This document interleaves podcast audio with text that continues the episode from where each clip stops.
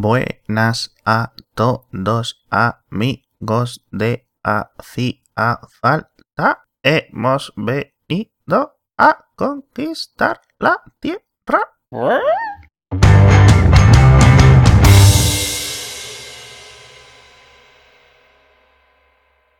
Diez años de Battlestar. Battlestar Galáctica, chaval. Fua. 10 años. Qué ya. vicio, qué vicio, qué vicio. Yo creo que no ha habido otra de ciencia ficción desde que me haya enganchado tanto como, como Battlestar, ¿eh? Hubo, hubo una época, pues eso, desde 2004 hasta 2007, cuando empezaron Lost y Prison Break y tal, que hubo una época muy buena en el Sci-Fi Channel. SG-1 Ujú. aún estaba emitiéndose. Las últimas temporadas que a mí me gustaron, con los Ori, cuando acabaron sí. con los... ¿Cómo se llama? Los Goa'uld y todo esto. Battlestar. Mm. Atlantis estaba empezando también, las dos o tres primeras temporadas. Mm. No estaba mal, tío. Una época ahí muy buena la ciencia ficción. Y ahora está la ciencia ficción esta que a mí no me gusta nada. Esto de que son gente maquillada, como Defiance y tal, a mí, Eureka, Warehouse 13, todo esto, a mí no, nunca me ha gustado. Pero, Pero, bueno. a ver, estás poniendo todas esas tres juntas, no tienen nada que ver entre ellas. O sea, Defiance es más, por ejemplo, tipo Farscape. Nada, me da igual. no Eh, me Quiero gusta. decir, no, no como bueno o como malo, sino que no tiene nada que ver con, con, por ejemplo, Warehouse o con Eureka. Déjame a mí y mis prejuicios. Hombre, ya. No, sí, que- pero como que no es lo mismo. Son cosas diferentes. Otra cosa es que no te guste ninguna de ellas, pero no sé. No las englobaría en eso. A mí me gusta Defiance porque me recuerda mucho a Farscape, pero sí tiene obviamente mucho maquillaje y mucho alienígena. También 10 años de Ubuntu. Es- esto, sí que, esto sí que me ha flipado. No sabía ya que llevan 10 años, macho. Pero también tiene sentido. Ciertamente yo creo que no es el. No es el. Digamos lo que más de moda está ahora, ¿eh? Dentro de Linux. Yo creo que está el Mint y todo esto por delante ahora. Sí, sí, sí, sí. Pero vamos, es innegable la, el impacto que tuvo Ubuntu. Detrás de Android, digamos, es lo que más impacto ha tenido en, en Linux en los últimos, en la última década. Dependiendo de cómo lo veas, ha tenido mucho más que Android en el sentido de que todo el mundo sabe que Ubuntu es Linux y mucha gente no sa- sabe, no sabe que Android es Linux. Bueno, yo creo que mm, O sea, como me refiero, como, como que haya ayudado a que el nombre Linux sea eh, común, eh, Ubuntu ha hecho muchísimo más que, que Android, en ese sentido. No, no quitándole mérito a ninguno de los dos, pero como, como eso, dar a conocer el, el nombre. yo a nivel, a nivel, a nivel, a nivel técnico no sabría de, mm, dónde está la diferencia entre lo que es Ubuntu como distro y lo que es Android eh, desde Linux. Es decir, no sabría cuáles son las diferencias principales en, en kernels y en soporte y en estas cosas que se diferencian. No, hay mucho diferente. O sea, Ubuntu es un Linux, o sea, digamos, de- de- al 100%. O sea, Sí, una mientras que para normal. Android Linux es como la capa sobre la que corre, pero Android Claro. corre por encima y todo ya corre en su propia máquina virtual. Entonces, realmente Linux resuelve todos los problemas de, de hablarse con el hardware eh, y de dar una plataforma común para su, digamos, su, no sé si es una máquina virtual, creo que sí. Mientras que en el caso de Ubuntu realmente tú estás usando Linux, Linux, o sea, no... Sí, sí, el sí. problema sí, de sí. Linux es que como tal es, es algo que engloba muchas cosas, o sea, eh, eh, dependiendo de lo que sea, hay Linux que son prácticamente solo el kernel y un programa encima del kernel y ya está, pero es Linux. Sí, para Sí, firmware y tal, ¿no? Es, es un poco así, pero vamos, si contamos el kernel, los dos son igual de Linux, el kernel es 100% Linux, pero sí es cierto que Ubuntu ha promovido Linux, mientras que Android ha usado Linux, que no es lo mismo, o sea, visto de cierta manera. Sí, se puede decir así, la verdad es que sí. ¿Tienes algo de follow-up? Algo tenemos por ahí. Eh, en el 39 hablamos también de Shell Shock y, me pasaron un enlace de algo que comentan que está viendo, está empezando a ser un problema. Eh, y es que tantas empresas de seguridad están queriendo apuntarse al carro de esto de, de, de estos exploits y de los agujeros y de, obviamente, lo que es vender consultoría, hacerse un nombre en el tema de seguridad, que muchos están yendo, tratando de hacer lo que le llaman proof of concept, o sea, un ejemplo de un ataque que aproveche esos agujeros de seguridad. Eh, y donde lo leí, o sea, el enlace que me pasaron, que lo pondremos, me lo comparaban, me pareció muy, muy gráfico. Eh, lo comparaban con la escena de Zulander, donde empiezan todos ellos a jugar con la gasolina. Eh, en plan sexy y en plan divertido, pero están jugando con gasolina. Dice, lo, comparaban aquí con eso, porque esos proof of concept terminan saliendo al, digamos, al mundo real donde los usan como base para crear los exploits luego. O sea, para crear los ataques, esos proof of concept te muestran exactamente cómo se puede hacer. Sí, la gracia del proof of concept, de la prueba de concepto para un, un exploit, es que sea una cosa que tú hagas de forma privada, se lo comuniques a la parte que tiene que hacer el, digamos que solucionar el fallo de manera privada y luego cuando eso ya esté solucionado lo publicas a nivel académico. Sí, exacto. Y lo que se hace normalmente es que, por ejemplo, en las conferencias o algo, se demuestra cómo funciona, aunque no se enseñe cómo funciona. O sea, no se enseña el código, no se hace público, pero se enseña, mira, ejecutamos esto, ¿ves? Estoy viendo el tráfico, ¿ves? Estoy haciendo, ejecutando un comando. Pero el problema es que muchos están empezando a salir, se están haciendo como con prisa, por grupos con menos disciplina, y están empezando a o sea, se están volviendo, digamos, la raíz, la, fuente de luego los exploits reales que salen.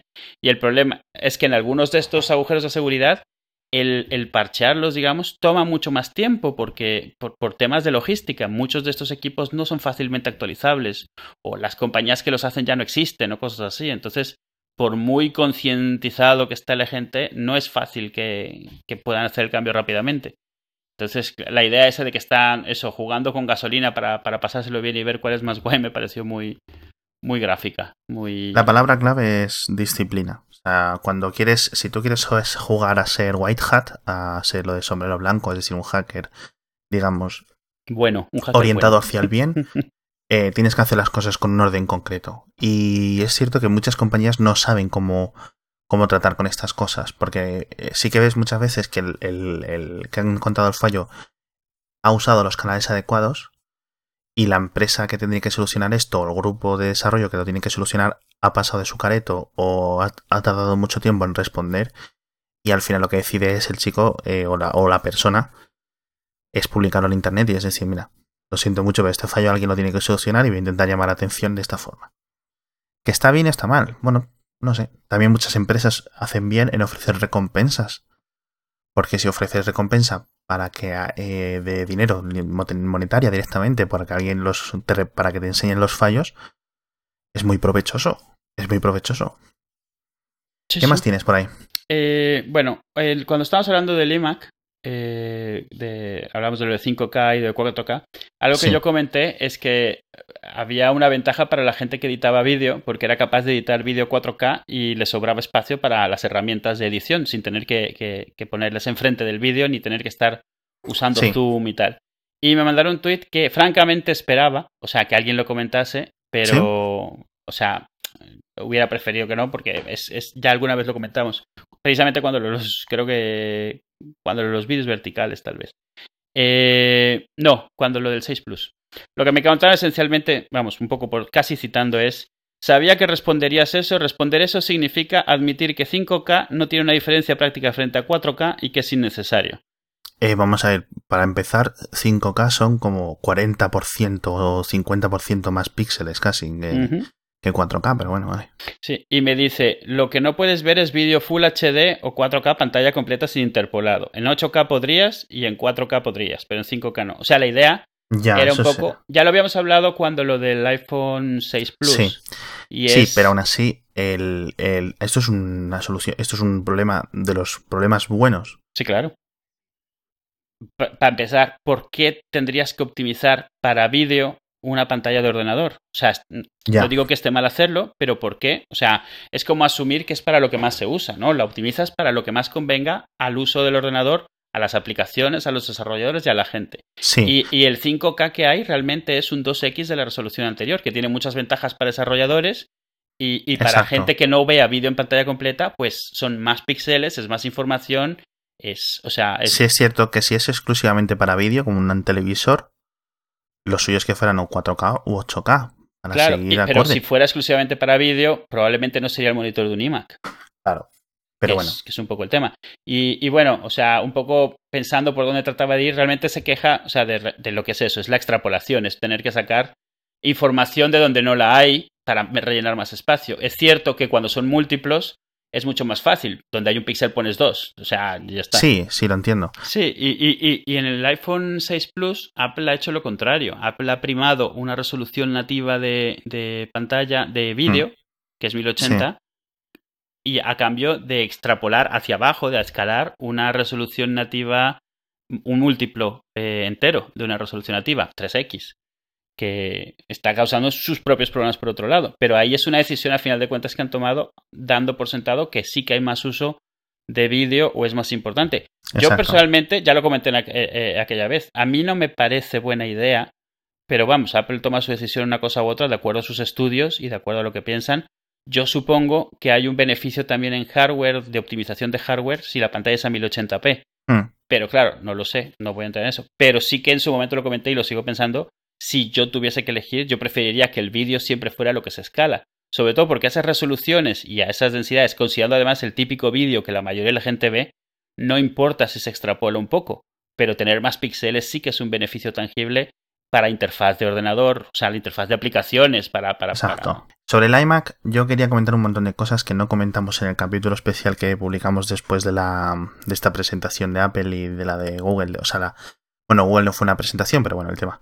Que estaba todo muy calientito todavía. Exacto. Y se me olvidó comentar un par de cosas que no sabíamos entonces. Primero, han llegado los benchmarks, los las mediciones de, rendimiento de, del iMac. Y es, o sea, esto es absurdo. literal. Literalmente absurdo. a nivel de single core, es decir, de la capacidad de proceso de uno de los cores del procesador, cuando eliges el Core i7 de, de 4 GHz, es mucho mejor que el Mac Pro. Sí es, ridículamente. De un Mac Pro que cuesta el doble, más o menos. Y si incluso para. Y en multicore, en varios cores, en rendimientos paralelos, no, no es muy inferior. No, yo estoy oyendo un 15%, pero en cosas mm. muy intensivas. Que esto es para cosas en las que, eh, si es cierto, por ejemplo, que el, iMac está con una arquitectura más nueva y en, en los Core i5, Core i7 no me acuerdo cómo se llama ahora, el... no, no, lo voy a decir porque me voy a equivocar. Y los Mac Pro están en, están en la arquitectura Xeon en, el, en otra anterior. Pero bueno, de hace año y medio, dos años. Pero bueno, ¿qué le vas a hacer? También imagino que saldrá un Mac Pro nuevo ahora a principio de año. Renovado, me refiero. A lo mejor, de todas maneras, aquí no es mala idea recordar que el Mac Pro no es que sea un Mac rápido, es un Mac especializado. O sea, su fuerte es precisamente el multicore y la paralización y cosas eh, renderizado y cosas así. Y el y la y usar y usar la GPU para procesar datos, la segunda GPU para procesar datos. O sea, nunca el Mac Pro nunca ha tenido como prioridad ser una máquina rápida en cuanto a su uso normal, tu uso como persona sino a, cuando necesitas tareas intensivas detrás, eh, filtros de Photoshop, eh, filtros de vídeo, renderizado, cosas así. Vídeo, vídeo 3D, etc. Entonces, cuando... Mm, sin, al final lo que es, si no necesitas los 12 cores, los 12 cores del, del Mac Pro o los 8, vete a por el iMac. Por precio, porque te viene con la mejor pantalla del mercado, que te va a costar ya casi lo mismo que el propio iMac es decir, si le compras esa pantalla a un Mac Pro, que directamente creo que no le puedes poner, porque no tiene el DisplayPort adecuado. No, que, no, no tiene el tema este de los displays de los Thunderbolts. Es, que es, la, es una pena que no se pueda conectar un Mac Pro a la pantalla de un iMac y usar el iMac como ordenador tonto, solo la pantalla, pero bueno. Yo iría hacia el. O sea, bueno, yo no. Hay que ir. O sea, literalmente y objetivamente hay que ir hacia el iMac. El iMac, eh, la base de 2500 no lo sé, pero el, que son 200 o 500, 200, 300 euros más, creo que se queda menos de 3000. Sí. Eh, con el Core i7 de 4 GHz, eso es una barbaridad.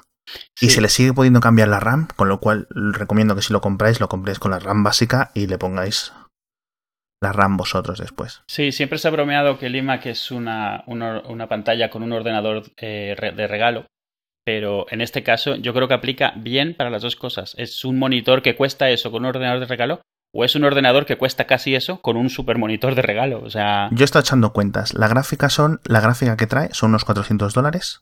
Sí. El monitor que trae son unos 2.300, 2.500 dólares, que ya es lo que te cuesta el iMac. Más luego, por ejemplo, ponle otros 300, 400 de la CPU, unos 100 de la RAM, la RAM, la placa base, la SSD o el disco duro con la SSD, y que luego que no encuentras uno tan silencioso. Es decir, que tú puedes hacerte eso en PC, pero vas a tener una caja con un disipador enorme haciendo ruido. Y yo, por ejemplo, para mí. Sin contar, o sea, contando como que el diseño no vale nada, eh, la estética no vale nada. Contando que los cables, que tener muchos cables por ahí tirados no vale nada, la webcam, mm. el teclado y el ratón que te regalan, que es un poco, son un poco mierdas, pero bueno.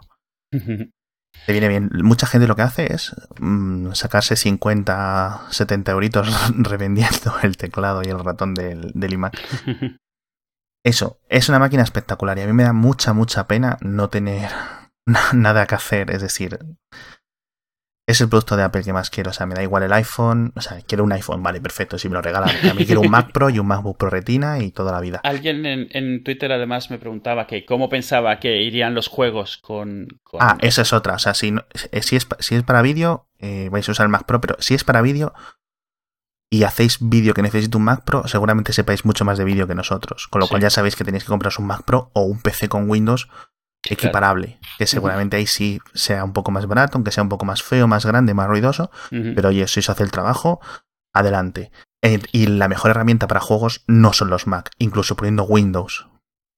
Sí, este, sin embargo, este tiene una ventaja que es nueva en los Mac, y es que tiene una tarjeta gráfica capaz de tirar un monitor a 5K.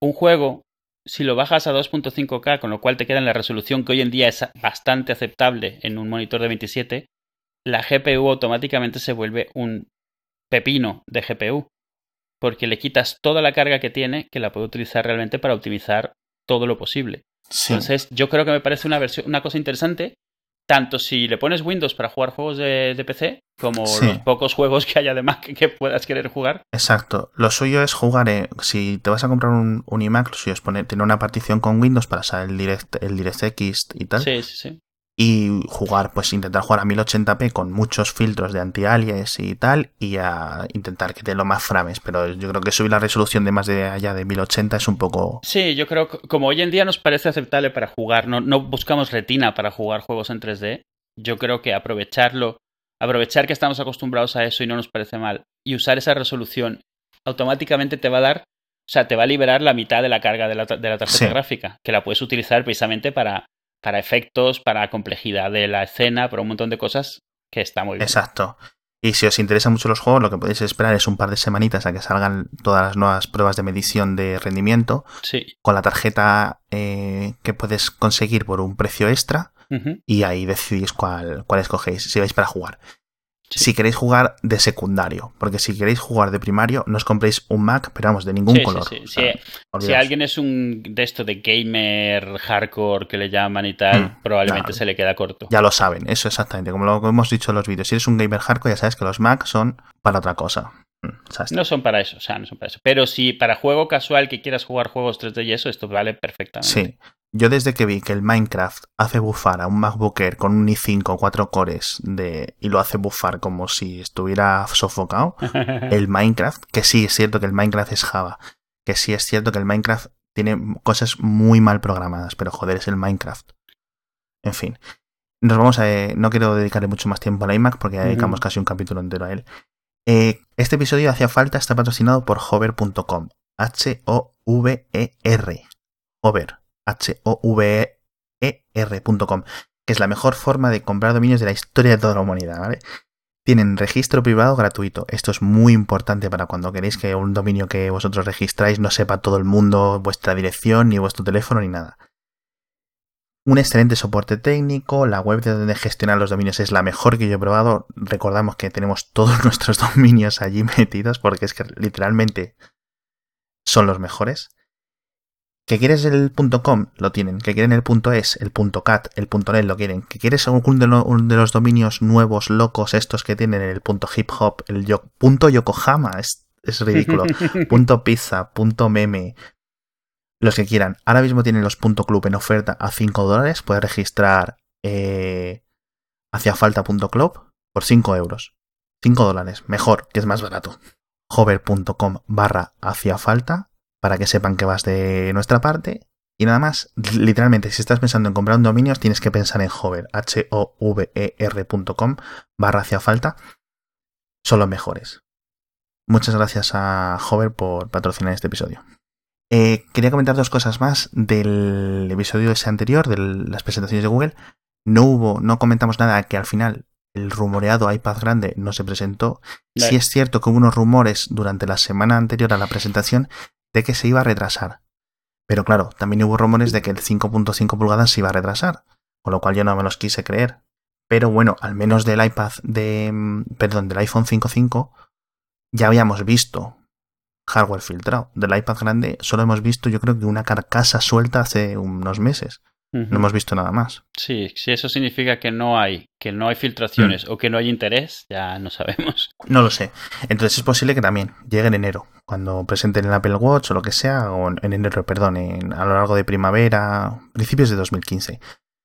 Tampoco nada el multiventana, que es una cosa rumoreada para 8.1. Imagino que si llega será para el 8.2 o lo dejarán para el 9.0. No, sí, no creo que algo así salga en, en una actualización menor del sistema. ¿eh?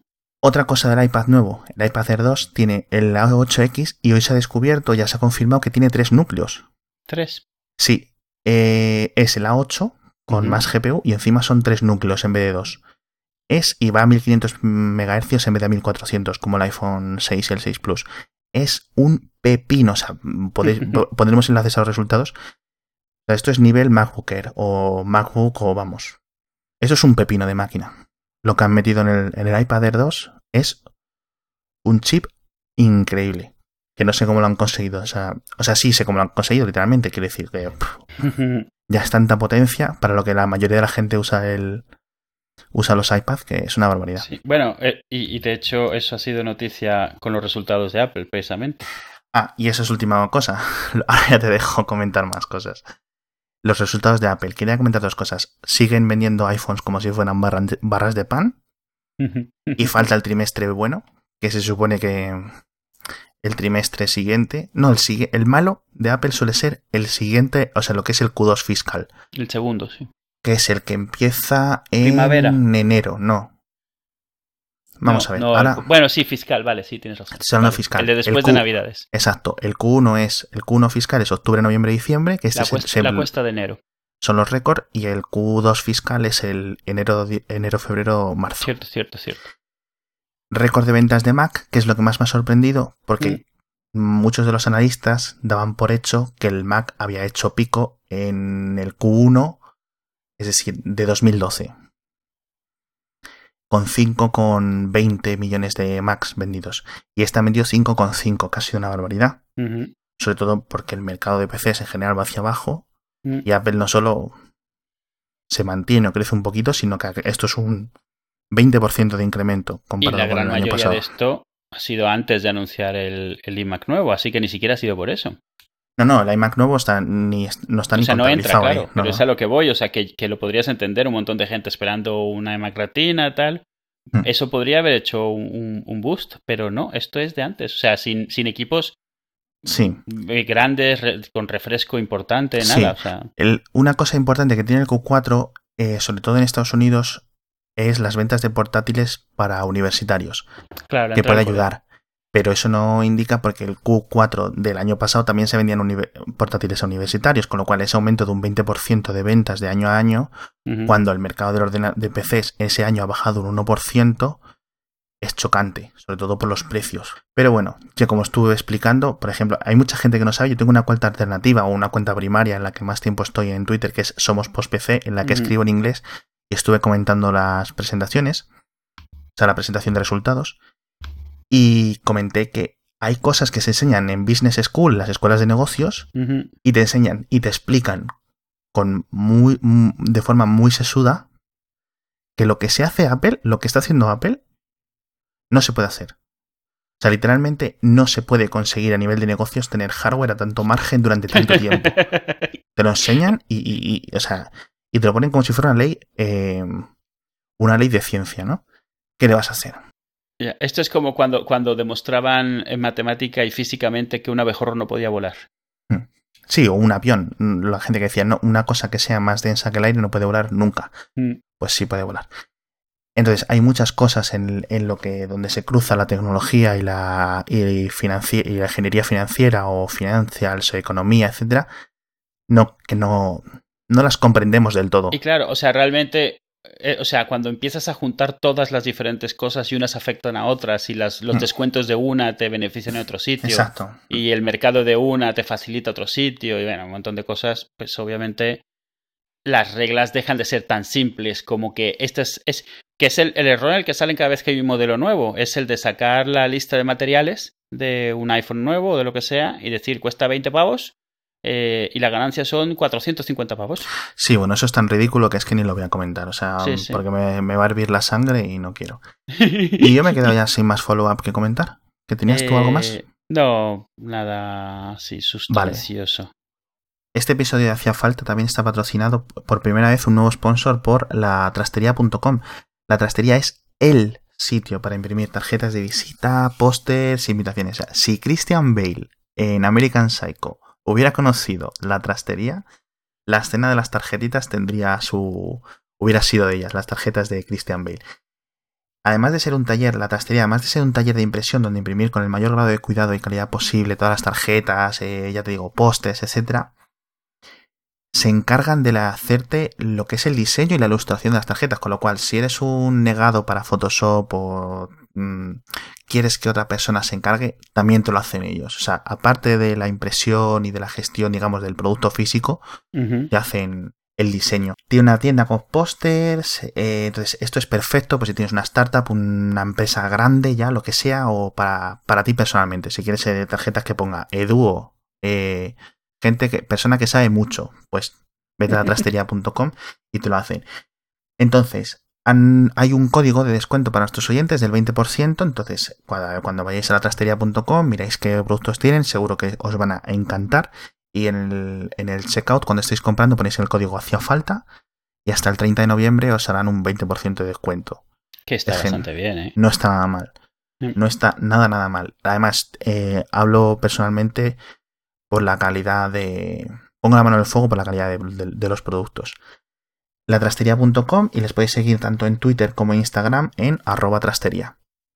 Muchas gracias a, la trastería por patrocinar este episodio de Hacía Falta. Muchas gracias, sí.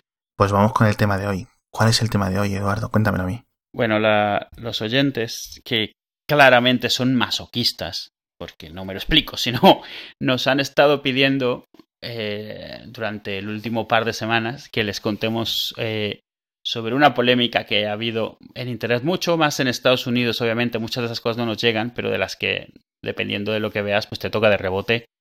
Y sobre todo el hashtag que se ha estado viendo mucho, aunque no sepas de qué va, pero bueno, hace algo de ruido, y es el Gamergate. ¿Has oído algo tú del Gamergate? Sí, sí. Eh, lo he estado evitando como la plaga. No quería comentarlo, pero vamos, si lo sacamos en el podcast, pues nada, pero vamos, ya imagino que el tema, en el capítulo siguiente hablaremos del nazismo y en el siguiente hablaremos de los hombres lagartos que no gobiernan, porque vamos, temas menos polémicos que el, que el Gamergate, pocos encuentro. Pero sí es cierto que creo que vamos a tener una posición bastante... Sí, yo supongo que sí. Eh, similar. Pero bueno, yo creo que tengo algunas cosas que decir entonces te voy a dejar a ti liderar este tema y te voy a intentar dar coba. Vale, sobre todo, bueno, lo, que quiero decir antes que nada es que un poco voy a narrar más o menos lo que ha pasado. Pon, un, una base, pon una base del tema. Sí, sí, a narrar un poco de qué va, sin tratar de meter mucha, o sea, de, opinión mía, sino un poco lo que, lo que, lo que ha pasado. Obviamente, y, aclaro desde ya, van a faltar un montón de detalles porque hay tanta cosa y esto lleva mm. tanto tiempo con tantos matices que van a faltar. No es porque no los tengamos presentes, es porque hay un límite lo que se puede contar en este tema. Lo que sí vas a poner, y me, he esforzado en, poner, en, encontrar varios enlaces que cuenten la, línea de tiempo de esto desde diferentes puntos de vista, para que no quede ahí. sí, porque como todo en la historia, esto es. Eh, hay muchos hechos paralelos, entrelazados, que se divergen luego. Y es una cosa muy, muy, muy, muy complicada y muy extensa, en la que hay gente reclamando una cosa, otra gente reclamando otra, todo acumulado en un hashtag en Twitter y no sabes muy bien a qué parte hacer caso. Entonces, explica básicamente un poco qué es lo que sería y de ahí tiramos. Gamergate, o sea, Gamergate, antes que nada, este tipo de polémicas siempre tienen gate porque vienen del Watergate, del escándalo este de las cintas y Nixon de Estados Unidos. Sí, de las escuchas al Partido Demócrata. Sí, entonces llega un momento en el cual todo escándalo se le pone algo gate. Es el, del iPhone, el Antenna Gate y el Gate y todas estas cosas son un ejemplo. No es que signifique mucho más que eso, es que ya se usa para decir cualquier escándalo. Eh, y ha perdido mucha importancia, o sea, en el sentido de que no significa más que eso. Es, hay un escándalo con respecto a los a la gente que juega juegos. Hasta ahí es lo más que uno puede deducir leyendo Gamergate, ¿vale? Entonces, ¿qué es lo que ha pasado? Gamergate ha pasado más o menos en silencio en España, eh, a menos de que estés muy en contacto con, gente de, Estados Unidos, veas sus tweets, sobre todo gente de, juegos, de videojuegos, Kotaku y Polygon y tal, porque ahí sí que ha sido bastante importante. Resumido, digamos en una sola frase, es lo que tú has comentado. Es lo que pasa cuando grupos muy vocales luchan entre sí, manipulando cada uno lo que dice el otro para tratar de apropiarse de la discusión. O sea, tratar de ser ellos los que son, o sea, lo que ellos dicen que sea lo que se escuche y lo que los otros no. Dicho así suena como cualquier discusión, pero el problema es que aquí la cosa se ha ido cada vez eh, eh, enrevesando. En este caso, los grupos muy vocales son por un lado los gamers, o sea, la gente que considera que se considera un gamer hardcore, lo que se llaman los que juegan los juegos de verdad, los que consideran que no es jugar, jugarte un, juego casual en la Nintendo o un juego freemium en iOS. Y por otro lado están eh, grupos feministas, sobre todo grupos feministas en el mundo de los videojuegos también. En el mundo del desarrollo y de... Tienen una serie de argumentos eh, que ahora los vamos a ver. Pero esos son los dos bandos grandes que hay. Y por detrás, un, o sea, un jugador muy fuerte en esta discusión que no es tan obvio es, son foros de gente tipo Reddit, tipo 4chan, que han estado asegurándose de estar metiendo por un lado o por otro eh, diferentes cosas que han hecho que la discusión se vaya moviendo en una dirección u otra que lo vamos también a ver. Los gamers, por un lado, están eh, discutiendo sobre temas de ética periodística, eh, por lo menos por encima. El lado feminista está discutiendo sobre el trato a las mujeres en la industria y en los videojuegos. Y en, o sea, en el contenido y en la industria. Sí. Y por encima, si lees un par de tweets, parece que de esto va el tema. claro, pero es que si, si ves estas cosas, dices tú, vale, yo entiendo que hay estos dos bandos, pero ¿dónde están chocando en el sentido? Eh, Hay gente que aboga por juegos hardcore y gente que aboga porque a las mujeres que trabajan en videojuegos, creándolos, se las trate bien, o sea, o se les trate de forma normal, Exacto. de mejor dicho, y de cómo se cómo está eh, representada la mujer físicamente, perdón, virtualmente en el mundo de los videojuegos. Mm. O sea, ¿qué hay ahí? ¿Qué choque? Sí, sí, exacto. O sea, no ves, ves puntos válidos, pero no ves una discusión. O sea, no ves la discusión que está sucediendo. O sea, no se ve dónde, dónde hay un conflicto. Bueno, Gamergate inicia realmente, antes de tener este nombre, hace más o menos un año, con una chica llamada Zoe Quinn. O Zoe, como se dice en inglés, Zoe Quinn. Sí. Eh, cuando empezó a, a sacar un juego que se llamaba Depression Quest. Esta chica reconocido por ella, tiene problemas de depresión, tiene problemas de trastorno bipolar, un montón de cosas al margen de si son diagnosticados o no, ella dice que los tiene y ha hecho un juego que se llamaba Depression Quest, que realmente es más parecido a un libro de Elige tu propia aventura, pero como tratando de ponerte en la piel de alguien con depresión, depresión me refiero patológica, depresión diagnosticada, real. Sí, depresión clínica, sí. Sí, exacto, clínica, no que se siente mal por algo. Ay, qué mal estoy, me voy a poner Bridget Jones. No. Entonces, se... este juego empezó a ser muy criticado porque los gamers en su momento, hace un año, decían que no era un juego, o sea, que era un escoge tu propia aventura, y estaba dándosele mucha importancia, decían, porque, pues claro, al ser de depresión y al ser de una mujer y al ser un juego artístico, que estos que están habiendo ahora indies, pues que estaba desplazando a los juegos reales. ¿Por qué los está desplazando? Porque este juego estaba puesto en Steam Greenlight, del que hemos hablado ya, el sitio en el cual tú pones tu juego y la gente vota para que sea el juego digamos, eh, presentado por Steam para que la gente lo baje, lo utilice, es mucha promoción, ¿no?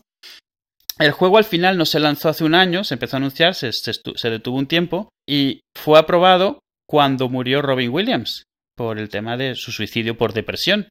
Entonces empezó a haber mucho comentario de que era una manipulación, de que se había sacado, realmente sacó, fue, era un juego gratuito, y, o sea, no, no había ganancia, así que no, pero se empezó a decir que se había aprovechado la situación, que tal, que era una manipulación. En todo esto estaba la chica esta, Zoe Quinn, ahí metida en medio. Sobre todo, otra de las quejas que creo recordar de entonces era que se le estaba dando demasiada coba en la prensa a este juego para lo que era, es decir, que a lo mejor tenía la misma cantidad de artículos en webs que un juego mm, más hardcore de videoconsola que fuera en ese momento. Sí, más, lo que, que, considerasen más importante. O y, es cierto que el juego no es un juego, es una narración que tú vas escogiendo por dónde ir, pero que te hace sentirte pues que desesperado y tal, un montón de cosas. Pero claro, por el tema de las noticias y de Robin Williams, obviamente se le dio muchísima más atención de la que habría recibido de otra manera. Esto es cierto y no me parece mal, es normal, o sea, por confluencia de, temas. Entonces, si, no, si te entiendo bien, los eh, hay un germen de queja de que este juego se le está dando más eh, consideración en la prensa a modo de, discriminación, de discriminación positiva porque está realizado por una mujer. Sí, y porque es sobre. Y, porque además tiene el impulso del tema de depresión que está de moda en ese momento en las noticias. Poco después de eso, esta chica, Zoe Quinn, la, la invitaron a participar en un evento de un grupo feminista que se llamaba Fine Young Capitalists. Eh, ella aceptó y luego decidió echarse para atrás, o sea, decidió salirse porque dijo que su feminismo personal estaba en conflicto con las ideas de feminismo que este grupo tenía, ¿vale? Eh, lo de Fine Young Cannibals. Ca eh, sí. el otro es el grupo de música de hace muchos años. Eh, lo de Fine Young Cannibals. Capitalists, al final resultó que se montó una polemicaza que les obligó a cerrar el evento, literalmente. O sea, les tiró la web, o sea, no ella, sino el hecho de que ella, alguien que había recibido toda esa atención por el juego anterior y por el, Greenlight de Steam, tenía un montón de seguidores, al, mencionar esto de, de FYC, les terminó provocando que se les cayese la web, que la gente se saliese del evento y les terminó provocando que tuviesen que cerrar el evento. Sí, oleadas de drama. Entonces, claro, aquí se está acumulando el drama y todo por encima de este nombre, de Zoe Quinn, sin entrar en, ella. Ya hemos comentado que ella misma dice que tiene ciertos problemas de bipolares y tal, todo esto. Ya lo hemos comentado. Yo quiero, o sea, yo quiero comentar una cosa, pero me voy a esperar a ver si la comentas tú para no pisarnos la información. Vale, justo. Bueno, justo después. Cuando digo justo después, puede ser un mes, una semana, o sea, no es importante. Justo después, el novio de Zoe Quinn, exnovio de Zoe Quinn, sí eh, pone uno de los, grandes detonadores de esta discusión. Exacto, yo creo que es el detonador principal del tema. O sea, realmente lo anterior lo que tenía era la gente lista y con ya mierda guardada para sacar, ¿no? Y, ganas. Entonces de repente pone un post. Los dos, él y su ella y su novio eran, son, son desarrolladores de juegos, ¿vale? Entonces son los dos bastante conocidos en el mundillo de los juegos independientes, de los, Sí, los desarrolladores de juegos independientes. Entonces él hace un post que además le llama el Zoe Post, o sea, directamente, en el cual narra en varias partes y de una forma muy, muy elaborada y muy narrativa y muy, obviamente, con la intención de que se popularizase, cómo había terminado con ella porque había descubierto que le había puesto los cuernos, tanto cuando estaban juntos como cuando se dieron un tiempo y ella le decía que aún así no había estado con él. O sea, al final de cuentas, eso es un momento telenovela o sea, un momento privado, un momento secreto de alcoba que él decide sacar a internet porque porque sí, o sea, por, por despecho, por venganza, por un montón de cosas, ¿no? Sí, si haces caso a la descripción, voy a contar un poco lo que has contado tú, lo voy a expandir. Si haces caso al, blog, porque son varios posts seguidos de este chico de Eron, Eron Gioni, creo que se llamaba. Sí, Eron Gioni. Em, la chica esta es un bicho, a nivel personal, que no tiene nada que ver con lo que sea ella como desarrolladora de juegos, claro, por supuesto. Y es en plan, claro, también es cierto que esto es la descripción del tío. Sí. Que si esto que aporta un montón de logs y de pantallazos de Facebook y de tal. Sí, sí, logs anotados y relaciones de líneas de tiempo y nombres. En principio no hay ninguna, no hay ninguna razón para no creer al chico este, más que la de que es un despechado y los despechados tienden a, digamos, o exagerar, hiperbolizar, obviar cosas, etcétera. Entonces, claro, eh, resumen rápido, la chica había puesto lo que dices tú, los cuernos, varias veces, tanto dentro de la relación como cuando separaron la relación, acusando, diciéndole, mira, nos vamos a dar un tiempo, pero no nos vamos a acostar con nadie, porque tengo muchos trust issues, es decir, porque no confío en la gente y no sé qué. Y al final la chica lo que está haciendo es totalmente lo contrario, que hiciese, estaba, se había acostado con varias personas. Una de las cuales era su jefe, por lo visto, ¿verdad?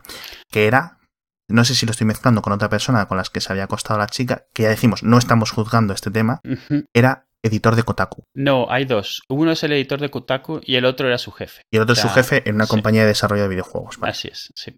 Eh, y, bueno, esa es la semilla, la supuesta semilla de todo este tema. Cuenta todo eso, cuenta, obviamente entra en lujo de detalles de la inestabilidad mental de ella, al margen de si la tiene o no, eso es lo que él presenta, ¿no? Claro. Elige los logs de manera de que se muestre bien. Exacto. Y yo no tengo duda de que la chica tenga problemas, o sea, no, obviamente. O sea, me parece muy claro, igual que me parece que los tiene él por haber hecho ese post, pero bueno, eso es otro tema, ¿no? Sí, además el, la madre del chico es, creo que es psicóloga de, de, ¿cómo se dice? De recursos humanos, creo que lo comenta. Y le pasó el post a su madre antes de publicarlo y tal. Le dijo, la madre le recomendó como que no lo hiciera o que lo pensara, no sé qué. Sí, claro. El tema es que son dos chavales jóvenes. Uno más el chico más joven que la chica. Y tiene una pinta de que los dos tienen un montón de problemas que solucionar a nivel mental, perdón, a nivel y psicológico. eso, son muy pequeños y, y el problema que, o sea, a ver, yo creo que es hasta aquí, sin entrar en muchas cosas que pasaron después y en quiénes son ellos, son un par de chavales jóvenes que están metiendo la gamba mientras aprenden a tener una relación. O sea, y, y me parece normal hasta ahí. O sea, todo el mundo conoce a alguien que a los 18 años, 20 años, pues le puso los cuernos a alguien, no sabe por qué los pone, no sabe lo que es una relación. O sea, y esto aquí es muy obvio. O sea, esta chica por un lado tiene sus principios que piensa que tiene y por otro lado hace las cosas que hace. Claro. Y no sabe por qué las dos cosas, o sea, yo lo he visto, yo, yo creo que yo mismo lo he experimentado joven. Tienes, sabes por qué se deben hacer las cosas y haces otras que no tienen que ver con eso y tú no entiendes por qué lo estás haciendo mal.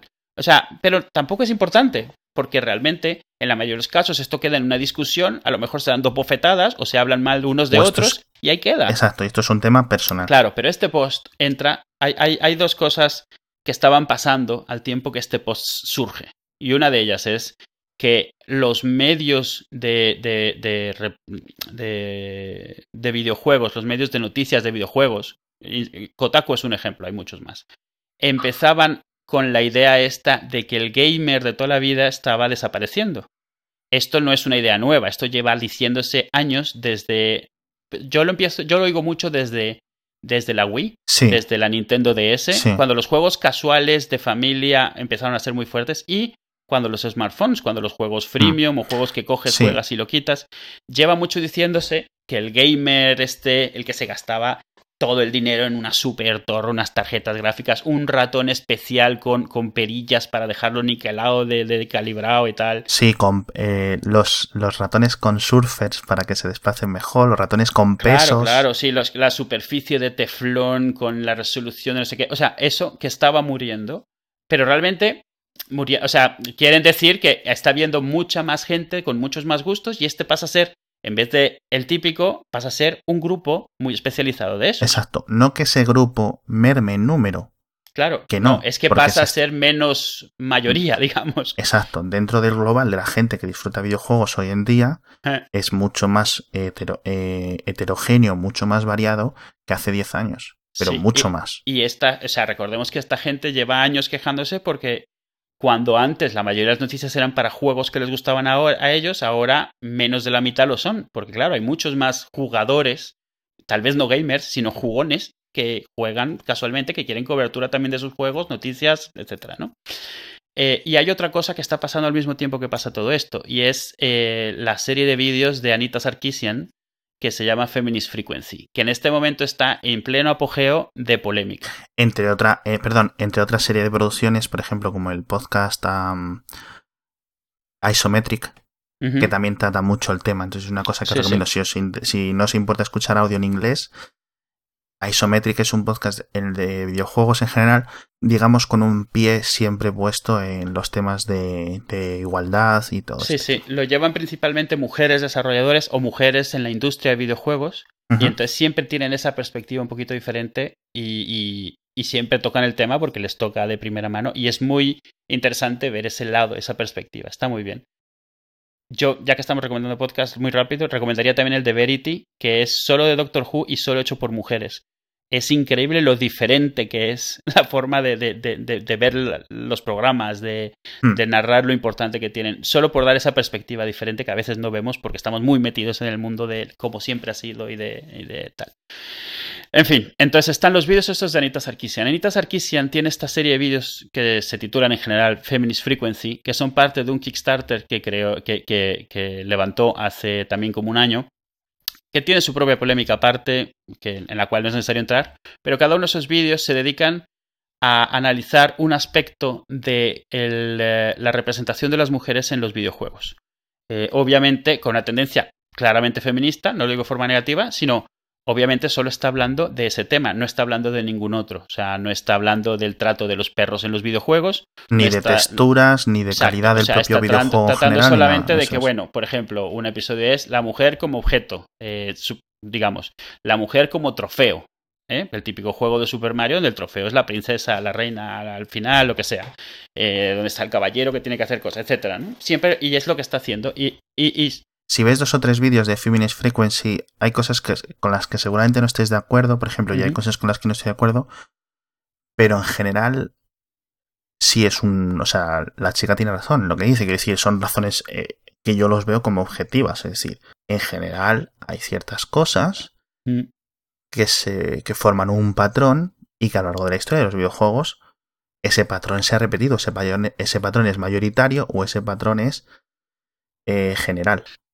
Sí. Y es simplemente verdad objetiva pura y dura, que decir, no hay más. Sí, y se dedica a mostrar las escenas y explicarlas. O sea, no está echando espumarajos por la boca, no está insultando, otra cosa es que puedes estar de acuerdo con, con, la importancia que le dé a las escenas o no, dependiendo de la tolerancia que tú tengas. Lo que sí yo he visto es que mucha gente viendo los vídeos, de repente al verlo todo junto es como, ala, o sea, por, porque no te das cuenta, lo llevas viendo toda la vida como parte de algo mayor y de repente lo ves ahí y dices, mm". hay gente que se queja que solo habla de ese tema. Esto es como quejarse de que alguien que está analizando los planos eh, panorámicos de Steven Spielberg no habla de los acercamientos de Orson Welles. O sea, claro es cierto que solo está hablando de eso porque de eso es de lo que quiere hablar. O sea, de eso va la serie. Si no quieres que hable de eso, pues no lo veas. Y otra crítica muy, muy genérica a Feminist Frequency es, vale, si las chicas están representadas con cuerpos muy delgaditos, tetas muy gordas, culos muy gordos y todo súper bien. Y los chicos, ¿qué? Porque, claro, porque Batman tiene unos abdominales, porque Lobez no tiene unos abdominales, porque los luchadores del Tekken tienen unos abdominales que no son realistas, o, unos brazacos, o lo que sea. Vale. Sí. Pero es que ese es uno de los 100 temas que se tratan en, en Feminist Frequency. O sea, quiero decir, quedarte con eso es súper simple. Sí. Y, que a lo mejor ese tiene su propia. Exacto, ese a lo mejor tiene su propio análisis que lo merece, pero es otro tema. O sea, claro, eso es... ella no busca tratar todos los temas de ese tipo o todos los variantes. Busca tratar una variante específica que es un análisis de ese estilo, como puede ser un análisis de cualquier otro estilo específico. O sea, análisis del uso de animales eh, domésticos en juegos que son en el campo, ¿sabes? Pues no sí, de o, de la, o de cómo se tratan diferentes grupos raciales en los videojuegos. No esto no se trata aquí. Exacto. Entonces, o sea, estas quejas pueden ser válidas si la pretensión fuese otra de los vídeos, pero la pretensión es esa. O sea, está puesto desde el principio, así que, bueno. Entonces, el problema es que sí que estos vídeos están causando mucha polémica porque muchos de los juegos de los, con los que quedas con un mal cuerpo después de ver el vídeo son AAA, son juegos grandes, importantes, ya sea históricamente o hoy en día, en este momento. Entonces, ¿qué es lo que pasa? Tú, si eres alguien a quien te gustan esos juegos, sientes que te están atacando a ti. Sí, si eres muy simplón a nivel mental, sí, puedes entenderlo sí, exacto. O sea, no, eh, es posible que no distingas que, están, que se está quejando de una tendencia. No está quejando, está comentando una tendencia está comentando algo que se hace al margen de si es bueno o malo y al margen de qué se haga después. O sea, tú puedes apuntar algo que se hace y la gente que lo hace reconocer que se hace y bueno, tal vez hacemos algo al respecto, no, pero aceptas que se está haciendo. Exacto, no está criticando ni que el juego sea malo, mm. ni que tu experiencia jugándolo sea mejor o peor porque haya chicas o porque haya mujeres representadas de esta forma o de otra forma. Está hablando de otra cosa. Sí, y, hablando de Isometric, o sea, un ejemplo, ahí sale eh, Brianna Wu, que es una desarrolladora de juegos bastante conocida en este mundillo, y ella, por ejemplo, suele comentar que uno de los juegos que más le gustan es Bayonetta. Bayonetta es un juego extremadamente sexual y ella comenta que a veces es un poco demasiado porno, pero ella comenta del juego. No, Bayonetta es un juego pornográfico directamente, vamos. Eh, pero, pero ella comenta de la jugabilidad del juego y eso y dice, bueno, preferiría no estarle viendo el culo a la niña todo el tiempo, pero el juego es bueno. O sea, es, es, fácil pensar que no están distinguiendo cosas cuando precisamente lo que están haciendo es hablar específicamente de una cosa y no de todas las demás. O sea, no están diciendo que Watch Dogs o GTA sean malos. Ni siquiera están diciendo que esté fuera de lugar golpear a una prostituta en GTA cuando estás en un barrio de prostitutas, haciendo del negro que, que lleva prostitutas. O sea, están quejándose sino de un tema mucho mayor y sobre todo una tendencia de una atención que no se le da a uno y sí se le da a otro y de, y de, y de que da, cosas que damos como normales. Eh, entonces, bueno, claro, teniendo montado este tinglado, la historia de Zoe Queen, teniendo montado el tema de Feminist Frequency que tiene la gente calientita, teniendo el tema de los gamers que sienten que les están quitando el mantel de la mesa, o sea, cuando todavía siguen comiendo. Eso, eso, eso que provoca que inmediatamente se enganchan a este post de Zoe Queen de que le puso los cuernos y se enganchan a ese punto en específico. Zoe Queen se acostó con un reportero de Kotaku Zoe Quinn se acostó con su jefe en una compañía de videojuegos. Y, de ahí. Y de ahí se lanzan. Pero, o sea, podrías alegar, vale, están cogiendo eso, es válido, no sé qué. Sí, excepto que realmente de ahí montan toda una teoría de conspiración en la cual todo lo que ha hecho Zoe Quinn ha sido gracias a estar eh, acostándose con gente, por ende, cualquier mujer que triunfa, no sé qué. O sea, empiezan a extenderlo y hacerlo cada vez más grande. Y sobre todo, a confundir tomar esos dos puntos que de por sí vienen de oídas y de hecho luego se ha comprobado que estaban, habían sido por un lado exagerados y por otro lado no habían tenido ninguna influencia, ya que esta persona de Kotaku nunca había hecho una review importante de su juego ni lo había recomendado. Pero claro, ya para entonces ya, ya la bola estaba, ya estaba corriendo. Ya tenías 2.000 millones de vídeos en Internet, en YouTube, ya tenías un montón de gente comentando. Y bueno, por seguir un poco la línea de, de, de tiempo, justo después del post de Zoe entraron los youtubers. Los youtubers viven de causar polémica. o sea, no, vamos a ser eh, eh, honestos. Viven de que más gente vea sus vídeos y la mejor forma de que vean tus vídeos, pues una de ellas es causar polémica. Entonces ahí los youtubers se cogen de este post y se crean una teoría de conspiración, eh, precisamente donde pues empiezan a cuestionar la ética en el mundo de las noticias de los videojuegos y se mezcla con temas de sexismo, de nepotismo tiene un, un tono muy constante todo esta, todos estos youtubers de, de, de, todas putas, ¿sabes? La frase. sí, sí, sí, sí, totalmente. Empieza a aparecer mucho de eso y pasa algo que, o sea, empieza a gestionarse el famoso efecto Streisand, que es cuando intentas detener algo en Internet, lo terminas haciendo más grande. ¿Qué es lo que sucede? Forchan se entera de esto. Forchan, que es el dios Loki de la vida digital. Ese... No, que Forchan ya estaba detrás de todo, quiero decir. Yo del tema, del tema este del post de, de Eron, el novio, el exnovio de, de Queen, yo me entré leyendo V.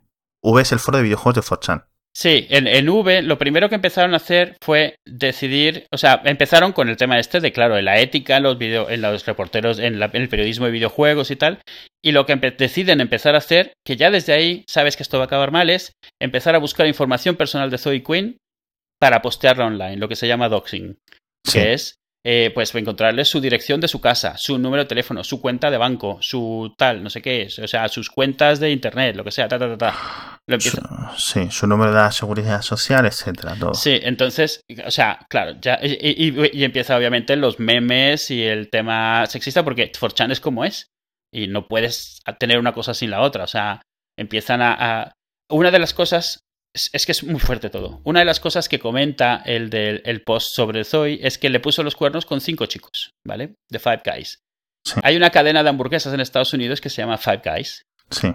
Cuyo eslogan es Burgers and Fries. Así que se crea en IRC un canal que se llama Burgers and Fries, dedicado específicamente a sacar mierda de la vida sexual de Zoe Quinn. Y a organizar ataques contra la chica esta.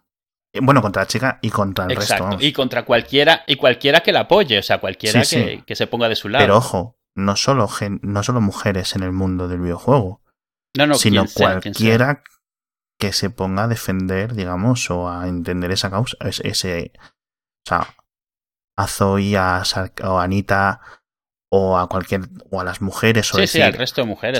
básicamente estoy diciendo, sí. a ver, no insultéis, no amenacéis, no publiquéis datos personales, van a por ti. Claro, o sea, pero, pero en parte porque Forchan es como es, o sea, Forchan, yo lo, comenté hace un rato, es como, como Loki, es el dios del caos, es el dios de la broma, es todo, todo, o sea, está fuera, no digo que se detenga, pero está fuera de control, tú no puedes, o sea, Forchan no es, no puedes saber por dónde va a salir, o sea, porque la, mezcla de gente que tienen, eh, de conocimientos y de libertad. Y nada de esto estoy diciendo que deba desaparecer, ojo, porque suena como si sí. Pero sí significa que a lo mejor tú les, o sea, tú quieres que, que, defiendan una causa, pero ellos lo que van a defender es la causa que se les antoje en ese momento, la que más risa les dé, o sea, o la que más beneficio les dé indirectamente. En el caso de V, empezaron a aliarse con, por ejemplo, con Find Young Capitalist y con otros sitios para asegurarse de que ellos ganaban la discusión. No que lo hayan logrado, pero obviamente empezaron a meter mucho ruido por ese sentido. Y ahora voy a llegar ahí, porque todavía queda. O sea, cuando los youtubers estos empiezan a hacer el ruido, cuando 4chan empieza también a postear por todos lados información personal,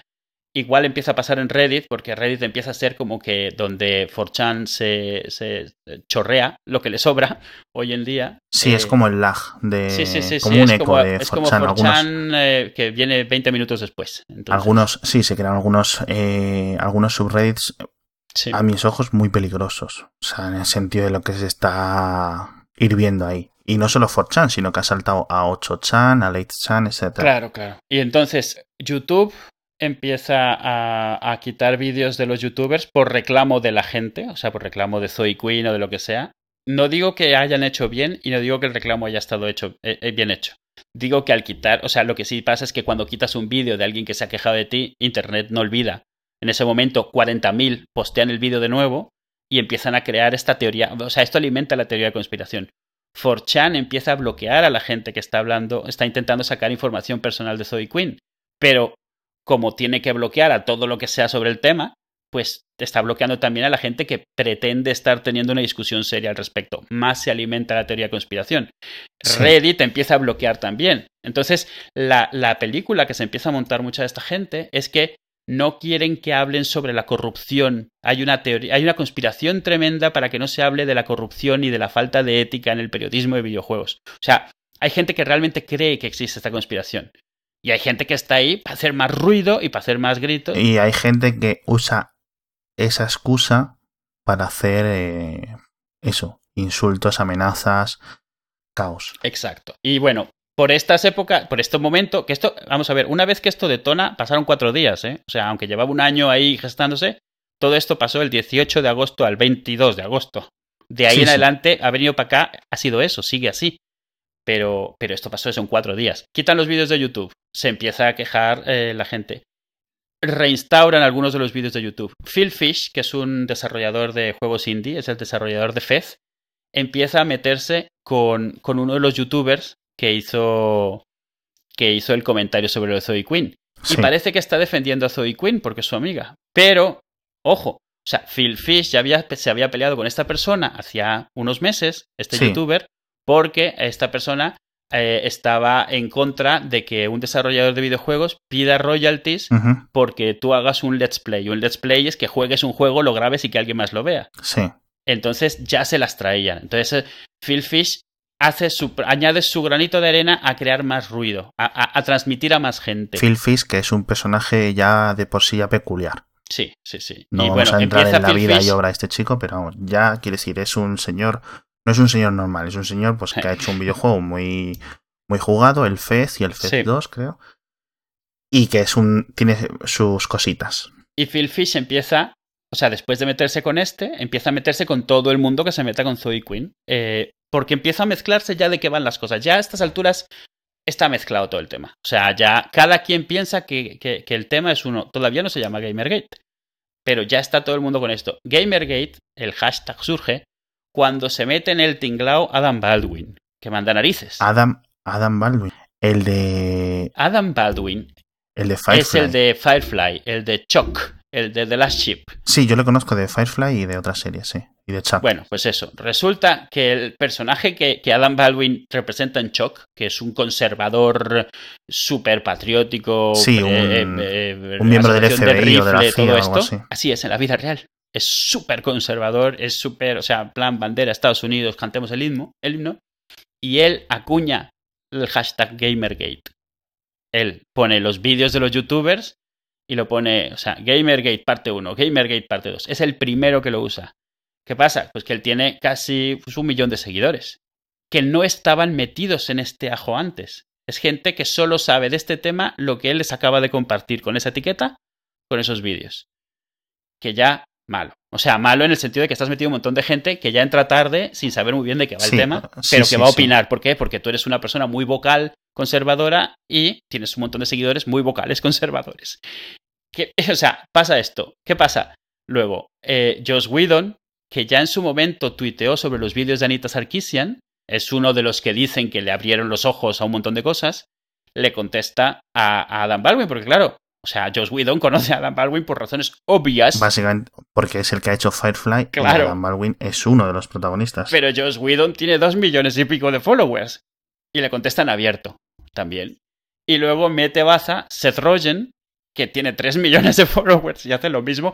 Bueno, entonces en eso estás metiendo ya a una cantidad de gente que ya llegan primero eh, mentalizados a cuál es su postura, por, dependiendo a quién se la hayan leído, a quién sigan. Llegan tarde, llevan sabiendo Llegan de la tarde, mal informados y, usando pues prácticamente el hashtag como toda la información que necesitan para entrar en, en, este, en este cacao. Y ya a estas alturas está, o sea, ya a estas alturas, que es, o sea, están todo el mundo peleando sobre este tema, eh, están Mientras tanto, la gente que está, o sea, la que está realmente mal de la cabeza, ya está enviando amenazas de muerte a Brianna Wu, a League Alexander, a Anita Sarkisian, a Zoe Quinn. Pero ojo, yo voy a ser un poco gráfico.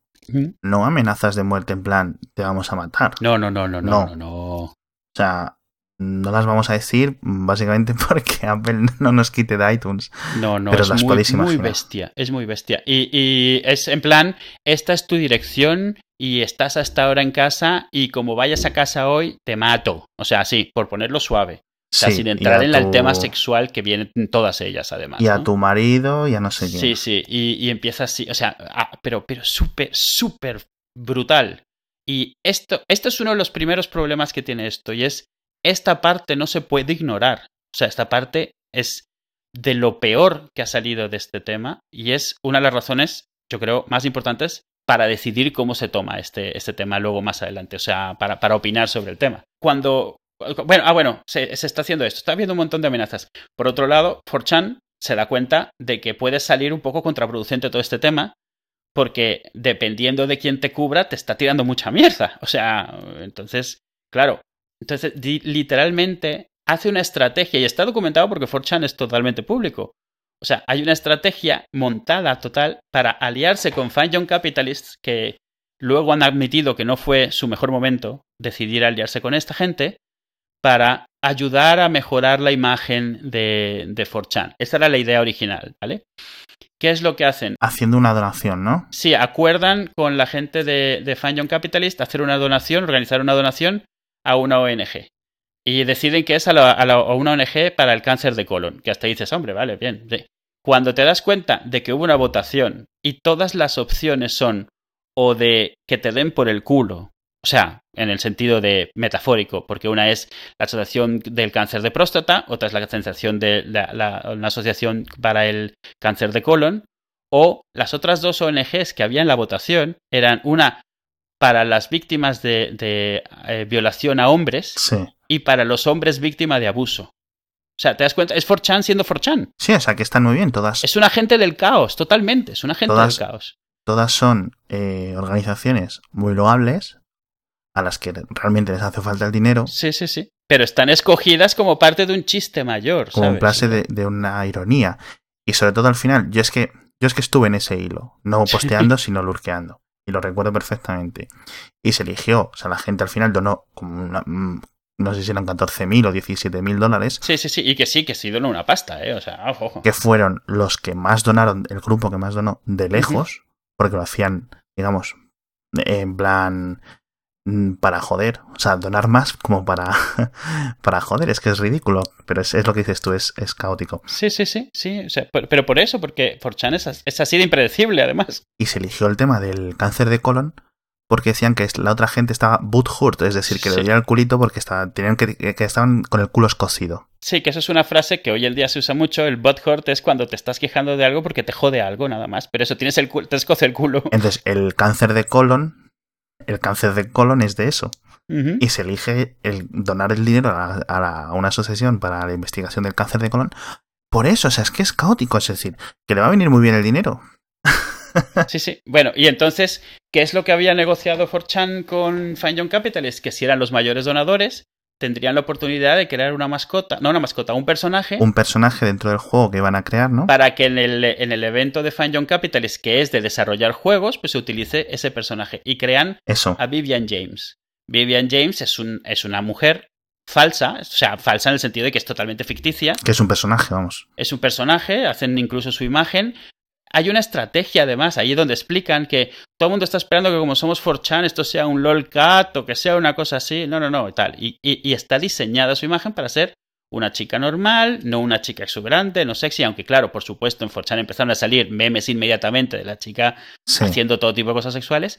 Tiene incluso, o sea, está diseñada para que sepas que es de ellos. O sea, es normalita, pero bueno, tiene su jersey verde y morado, porque entre ellos hay un chiste privado de la dosis diaria. La dosis diaria es asociar el verde y el morado con Vegeta teniendo sexo anal con Goku. Madre mía. Que esto es algo. Y el nombre, no, el propio, el nombre Vivian James es de Vidia Games, de videojuegos, ¿no? Sí, sí, sí, así es. O sea, está hecho, está, está, está diseñado. O sea, es todo un gran juego. O sea, a final de cuentas. O sea, es todo un gran juego. Es todo una coña, una. Pero fuera no se ve. Fuera la mayoría de la gente no sabe que Vivian James es un personaje inventado. No se, no se dice en ningún sitio que sea un personaje ficticio en su cuenta de Twitter, en su cuenta de Steam, donde opina. Y bueno, o sea, aquí ya. O sea, Fine Young Capitalist hace su evento. Hay varios juegos con el personaje. Luego se dan cuenta de que en el fondo les han manipulado. O sea, les han manipulado tocándole pues lo que necesitan. Necesitan eh, una imagen, necesitan dinero, necesitan.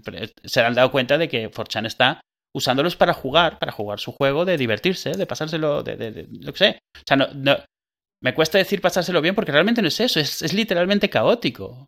Y bueno, o sea, cuando ya está todo esto, eh, empieza a surgir, o sea, todo esto, ya para ahora, a estas alturas, por supuesto, está el Gamergate. Están como hashtags, ya no está Burgers and Fries, que ya no se usa mucho, ya no está Queenspiracy, que es el primero que surgió, que era cuando la, era la conspiración de Zoe Queen. Uh -huh. Está muy de moda el tema, lo que le llaman ellos los Social Justice Warriors, que son SJWs. Y ellos, o sea, ellos me refiero a 4chan, Reddit, todos estos, tienen una campaña, o sea, en general, contra los Social Justice Warriors. So Social Justice Warrior empieza como un término para, de, para dirigirse, para, para referirse a la gente a la que le conviene defender causas sociales, ¿vale? De justicia social. Esto es una cosa que ya viene principalmente, es una cosa que lleva años en Tumblr. Sí.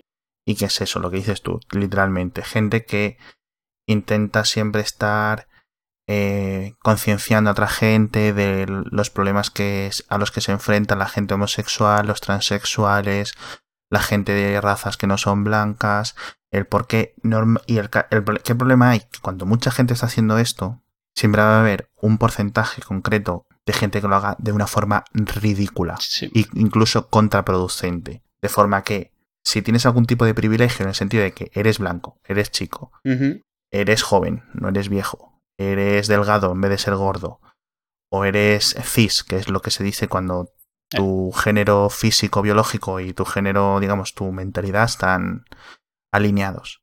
Sí. Todo esto es mal. Es para hay mucha gente que. Y de ahí lo que pasa es que eso es. Llegan unas defensas ridículas. Pero claro, un porcentaje concreto.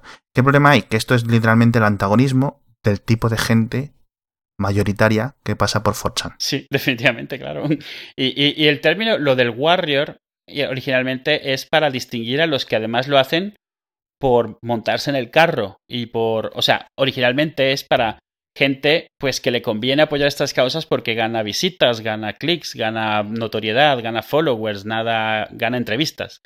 Originalmente esta es la idea, pero claro, enseguida el término se vuelve para cualquier persona que esté defendiendo estas causas. El término es peyorativo, aunque diga warrior, o sea, el término es insultante.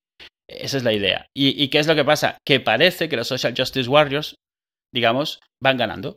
O sea, en el sentido de que, claro, es una causa un poco más fácil de apoyar alguien que está hablando a favor del feminismo que alguien que está hablando a favor de matar gente en videojuegos. O de que, de que algo con lo que muy poca gente se identifica, que es el, claro. eh, lo de la ética en el periodismo de videojuegos. Claro, o sea, yo soy el primero en reírme de la gente que dice, no, yo es que me identifico como una ardilla y todos los hombres blancos cis eh, son realmente súper malos, súper nazis que quieren matar y deberían de estar todos los blancos muertos, deberían de estar, perdón, todos los hombres blancos deberían de estar muertos porque son todos opresores malísimos, malísimos.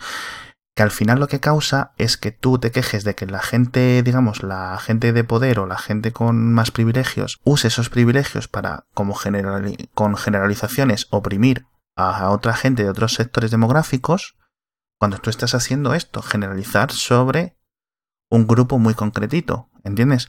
Es decir, es como, no sé, ridículo. Pero claro, si, si tú te tienes que poner o tienes que decir en un bando quién está siendo el peor, pues los que dicen que van a ir a violarte, a matarte, a violar tu cadáver. Sí, claro. Van a ser peor de que alguien que diga. Sí, y, no, y no puedes pretender que esa gente no está hablando porque tú pienses que hay un tema importante que no se está discutiendo. O sea, no puedes pretender. Esa gente está pasando y está siendo parte de la discusión. O sea, a ver, vamos a ser claros. Una vez que surge esa gente, la discusión ya no puede suceder. O sea, ya no hay a dónde ir. O sea, sí, es tóxico todo. Es tóxico, exacto. O sea, tienes que salirte de ahí. O sea, y eso, bueno. Eh, pero todavía hay un último punto de, de, retorcimiento de esta cosa que no me quiero saltar. Cuando está lo de los Justice Warriors así en pleno apogeo, eh, Forchan, porque esto es Forchan, siempre es Forchan, decide que hay que hacer una campaña de, de bloqueo de los Justice Warriors. ¿Y qué es lo que se inventan? Se inventan el hashtag not your, shield, not your shield. Not Your Shield, la mayoría de los sitios donde lo veáis va a ser gente de minorías diciendo que no comparten las ideas de los que dicen que les defienden, ¿vale? Un social justice warrior puede decir que está hablando en nombre de las mujeres oprimidas y entonces una mujer puede tener usar el hashtag not your shield para decir eh, yo no comparto tus ideas y no me siento oprimida. Esa es, la idea. Pero ¿qué es lo que pasa? Not your shield es un hashtag diseñado en 4chan además, de nuevo, todo esto está documentado, o sea, diseñado en 4chan, que venía con instrucciones. O sea, decía, tenemos que combatir, o sea, es que me parece tremendo, o sea, como esté. Eh, tenemos que combatir a los Social Justice Warriors quitándoles su, su herramienta, o sea, su, su, munición. Entonces, venía con reglas. Decía, siempre usa Not Your Shield junto a Gamergate para que estén asociadas las dos cosas.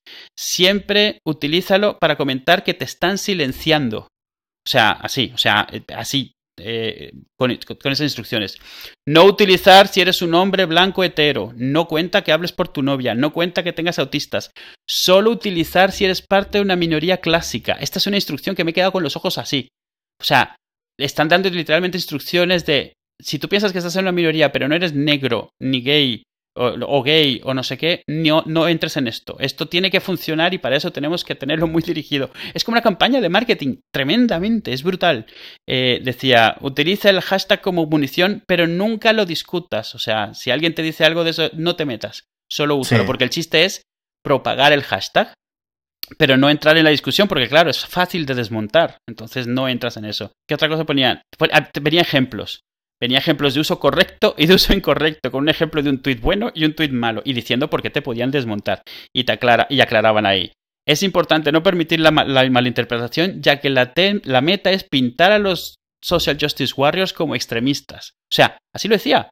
We're painting them as extremists. Así que tenemos que decirlo de esta manera para asegurarnos que nunca damos pie a que se discuta de otra manera. Exacto. Que muchos lo son. Muchos de los Social Justice Warriors son súper extremistas. Sí, sí, por supuesto. Pero quiero decir. Por supuesto, pero esto realmente es para atacar a todos, o sea, se atacará a, los, a todo el concepto que se discute. Esto es como cuando dices, hay los, los, musulmanes que nos pones bombas, vale, sí, hay. Eh, vamos a decir, eh, yo que sé, me inventa el número, 10.000 terroristas que son musulmanes y luego mil millones de personas musulmanes que no están poniendo bombas, con lo cual decir, los musulmanes ponen bombas, no. ¿Hay mucha mierda dentro de los Social Justice Warriors? Sí. Claro. Hay mucho troll haciéndose pasar por Social Justice Warriors para dar mal nombre y poner cosas ridículas en Tumblr. Sí. Hay gente de 4chan enviando gore constantemente a la gente, a los Social Justice Warriors con más seguidores en Tumblr. Constantemente. Hay gente Social Justice Warrior en 4chan haciendo de doble agente para que metan miedo a los Social Justice Warriors para poder tener más munición para quejarse también. De hecho, es posible que sea esto al final las 10 mismas personas jugando todos los bandos. Jugando el juego y todos los demás metidos sin saber que están ahí. Todos los demás somos el césped de la, de la cancha, ¿sabes? y, y, a, ver, realmente aquí es donde estamos ahora. Tú ahora buscas Gamergate y hay 20 o 40 tweets por hora todavía. Y esto fue, esto empezó hace dos meses. Otro tema que me gustaría comentar. Eh, bueno, sé que te quedan algunas cosas por comentar. Sí, bueno, un poco. Pero es que sí ha habido un silencio por parte de la prensa de videojuegos muy grande ante este tema, ante dos cosas, ante las quejas legítimas del Gamergate, como que hay que hacer más disclosure, cuando tú comentas un videojuego, pues tienes que decir, pues un este desarrollador es amigo mío, este desarrollador es amigo de no sé quién, o este, este, el estudio de este videojuego invierte X dinero en anuncios en nuestra web. Con lo cual, se puede se podría decir que tienes un digamos una tendencia o un, una recaída hacia darle peticiones darle una, una, una nota más favorable a un juego de un estudio o de una productora que te da más dinero en anuncios bien y de la, pero de la tema del tema de las amenazas a las mujeres no se ha hablado en las webs de videojuegos hasta hace muy poquito no, a ver, hay muchas que se han pronunciado, pero cometen el mismo error. Es, o sea, decidir que Gamergate es una cosa, hablar solo de esa. Y, yo creo que, a ver, o sea, aquí hay un problema de fondo. O sea, aquí hay un par o tres discusiones muy interesantes que tienen que, que tienen que hacerse, tienen que suceder y que cada quien está eligiendo qué defiende para no tener que tocar los otros temas. Exacto. Ya sea porque no los conoce, porque no le interesan o porque no le conviene dependiendo de quién seas, ¿no? Claro, exacto.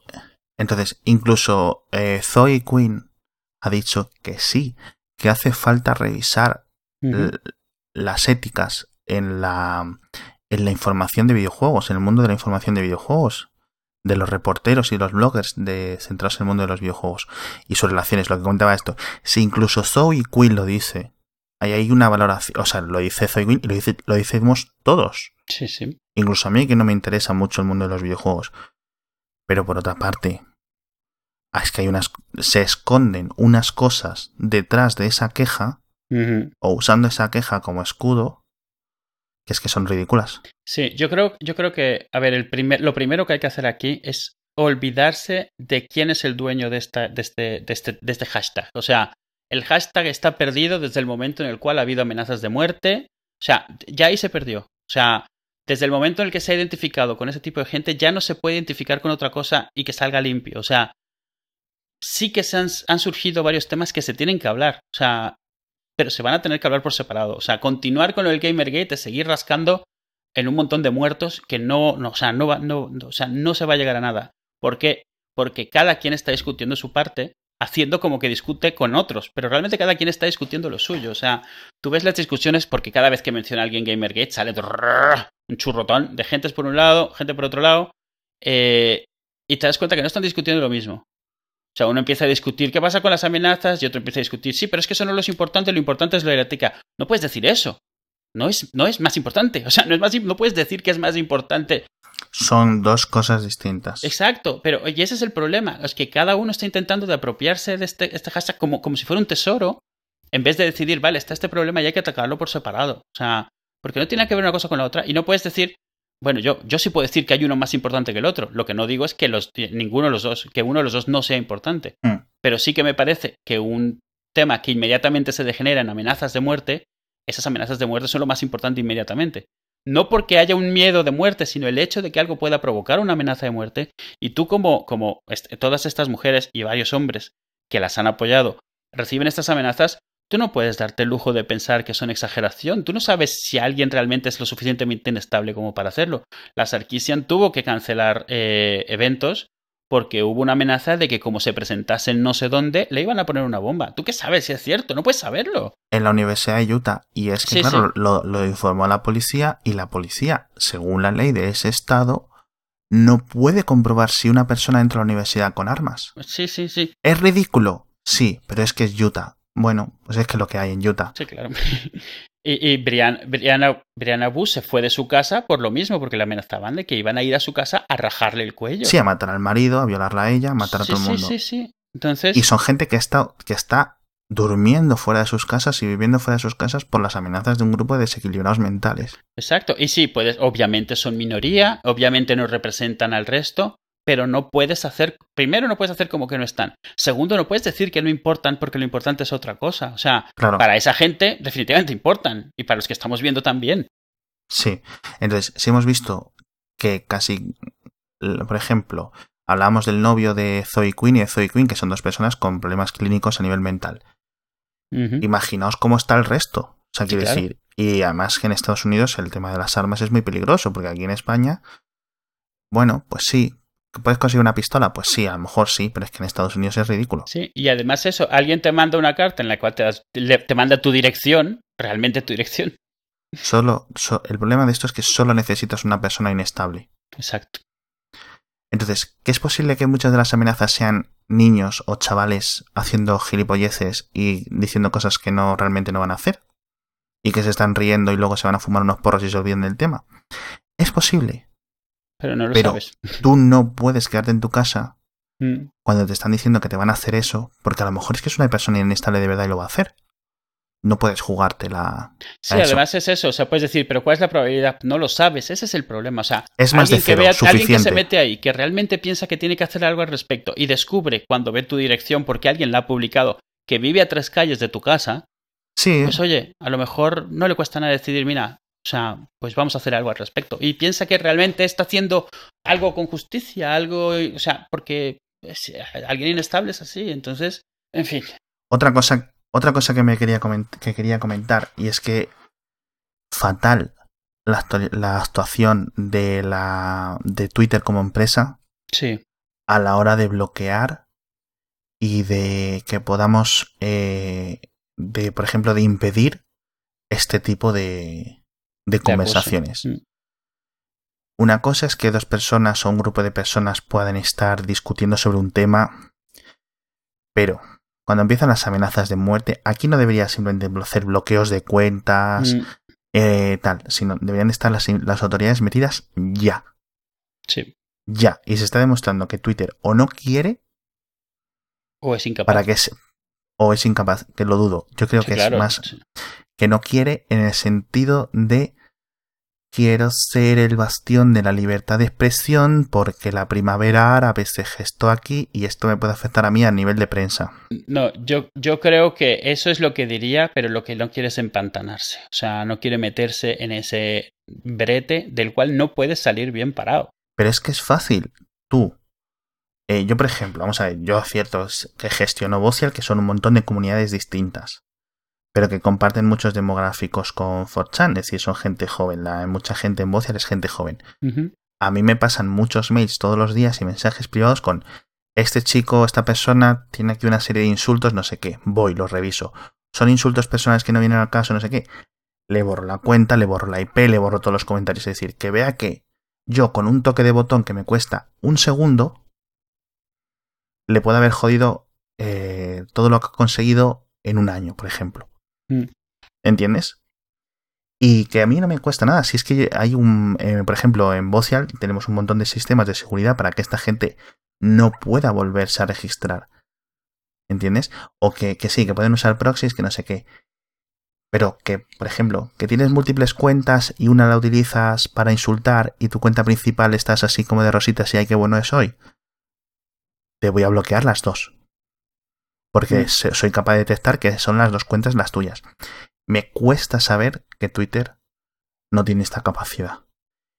Facebook está haciendo lo mismo. O sea, hay comentarios que dice, esto, esto se lo reporta a Facebook y Facebook me ha dicho que esto no incumple sus normativas, que son ridículos. O sea, amenazas puras y planas de muerte y de violación. Yo me pregunto qué tanto es que no quieren entrar, porque claro, eso es una caja de Pandora. Una vez, una vez entras en eso, te tienes que meter en montonales de cosas donde tú tienes que ser árbitro y juez de. O sea, porque cuando alguien te amenaza de muerte es muy blanco y negro, pero hay mil casos intermedios donde vas a tener que tomar una decisión y a lo mejor no quieren hacerlo. Yo entiendo que el tema de la libertad de expresión en Estados Unidos es una cosa distinta y que tiene una mentalidad distinta. Pero al fin y al cabo, esto es un tema que se ha comentado mil veces. La libertad de expresión es de los gobiernos hacia ti, no del resto de personas hacia ti. ¿Vale? Entonces, Facebook es una empresa privada y como cual, pues puede tenerse la ley. Pero si es cierto que, joder, puedes hacer algo más, puedes intentar crear un lugar más seguro. Es decir, no todo vale, no todo vale. Y esto la pasaba a Reddit, y esto, perdón, y esto también en Reddit, y esto también en 4chan. a Reddit ahora mismo le está pasando y está, está acercándose mucho a tener que tomar una decisión de verdad, en vez de lo que han estado haciendo un poco de, de ir tapando agujeros. Incluso 4chan han atacado al, administrador, a Mood, porque, por eso, por defender, por ponerse del lado de Anita Sarkisian, por bloquear ciertos temas durante un tiempo, por no sé qué. Eh, Reddit lo que está haciendo, que este ya es el quinto o el sexto tema de esto de que se tiene que debatir entre la libertad de expresión y cosas que son malas, a nivel empático, a nivel ético, eh, y tiene que debatirse entre qué quiere hacer Reddit. Si quiere ser un lugar para discusión libre o quiere ser una cosa seria donde la gente podamos sentirnos seguros. Y lo digo como alguien que lleva casi 10 años, o sea, 9 años en Reddit. Y que he visto todos estos temas. El tema de esto del violenta crez, de las cripshots, es uno, fue uno de los primeros. Eh, y todas estas cosas ya se han discutido 50.000 veces y han pasado en Reddit mil veces. Y Reddit parece que no aprende. Pero bueno, que hagan lo que quieran. Es fácil. yo creo que es fácil decidirlo. Otra cosa es que sea fácil implementarlo, pero decidirlo es fácil. Pero si tienes voluntad, se puede hacer. Y además en software todo es mucho más fácil. Porque te digo, tú solo necesitas, tienes las medidas de seguridad, que sí que hay gente que se te va a colar a través de una rendija, no sé qué, y que te va a postear. Pero tienes un montón de gente que te lo va a reportar el comentario.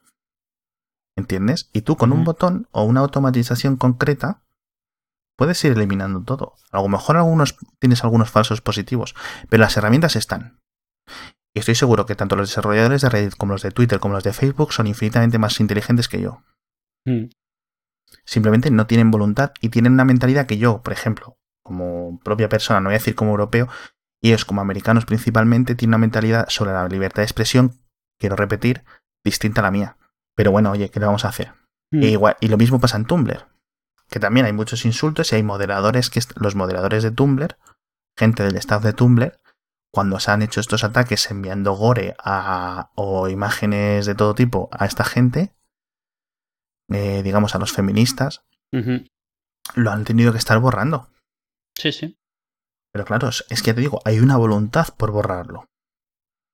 Así que bueno, ¿Qué más querías comentar? Eh, bueno, realmente, o sea, a ver, es un poco sin entrar mucho en los méritos de los argumentos. Esos son los, los argumentos que hay. Eh, si son, o sea, si quitas toda la mierda y la suciedad, son esos tres. O sea, son el concepto de gamer y el intrusismo que detecta este colectivo que está viendo en lo que le gusta.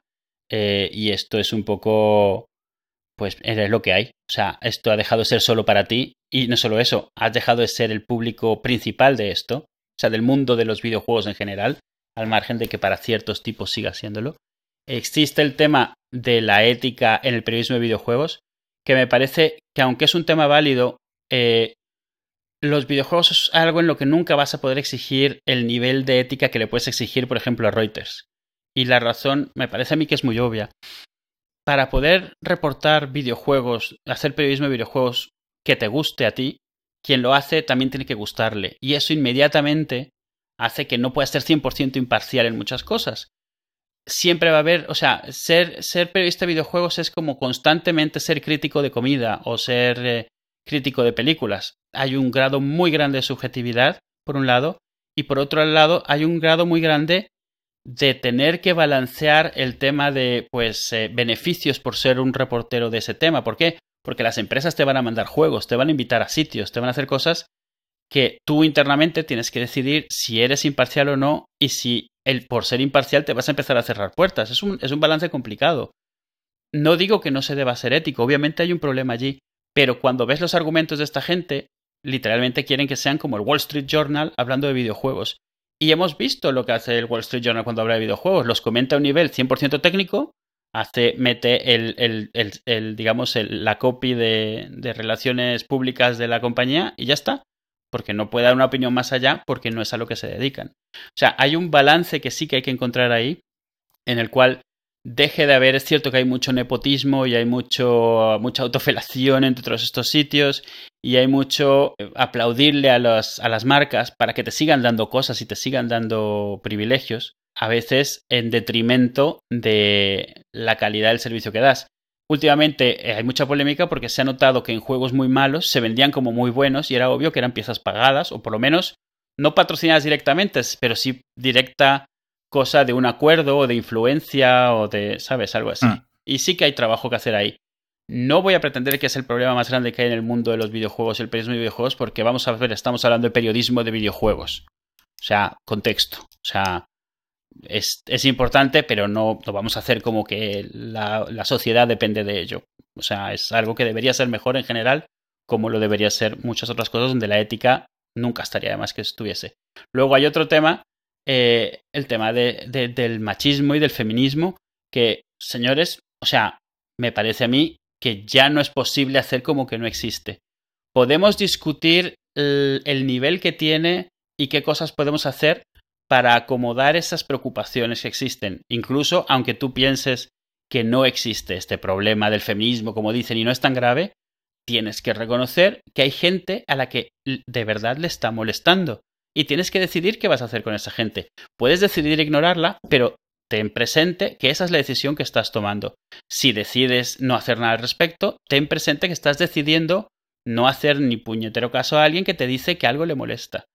No digo que sea válido o inválido, digo que el problema es que se empieza a discutir si lo que dice la gente tiene razón o no sin reconocer que hay una queja que, que está ahí y que cada vez es más ruidosa y es más grande. Y llega un momento en el cual no puedes seguir discutiendo si la queja es válida y, lo, y tienes que admitir que aunque tú no la ves y tú no la sientes, hay gente que sí y si vas a hacer algo al respecto no.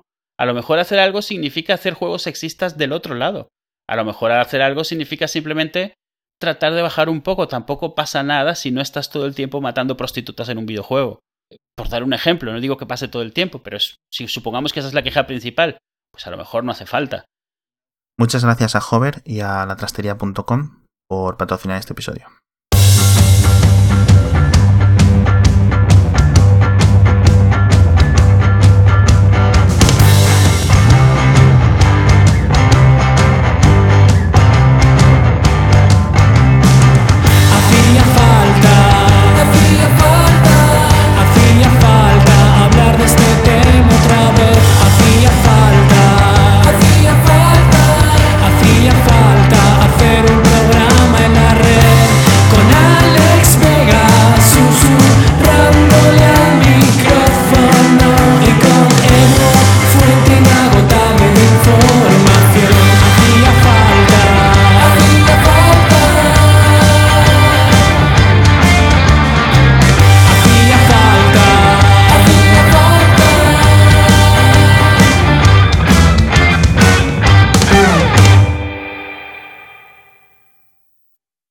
Defensa eh, común o uno de las eh, opiniones que se da cuando se intenta decir o de quitar un poco de valor a las causas feministas es que hay mucha también opresión hacia el hombre por, mucha por muchas mujeres.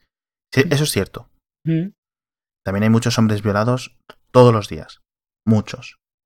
También es cierto que hay muchas mujeres y muchas feministas locas y muchos feministas, feminist, mucha gente, hombres y mujeres feministas un poco zumbados de la cabeza que niegan que un hombre pueda ser violado. Cuando un hombre puede ser tanto abusado físicamente, mentalmente y violado. Sí, sexualmente. Ya no solo como niño, sino como varón adulto. Sí, sí. Esto no desmerece la posición de que hay en general. Y ya no solo, vamos a ver, ya no solo en Occidente, hay un, o sea, las mujeres que vuelven a casa por la noche, que tienen que mover con mil mm. ojos por todas partes, con las llaves en la mano por si acaso, mm, con pantal que si pasas ahí de fiesta y piensas volver de, noche, ponte vaqueros con botón en vez de con cremallera o en vez de un chándal o en vez de una falda o en vez de un pantalón kaki, un lo que sea, no, no. Vaqueros con botones. Eso es muy triste. Sí, sí que tengas que salir de fiesta pensando en eso. Y esto es Occidente, y, esto, y estoy hablando de España, uno de los y de Madrid en concreto, donde yo vivo. Y eso es uno de los sitios y de las ciudades más seguras del planeta. No a los niveles de Tokio, o de otras ciudades en Japón, por ejemplo. No me quiero imaginar cómo están sitios como la India. Centroamérica, etcétera. O sea, no me lo quiero ni imaginar. Sí, sí, claro.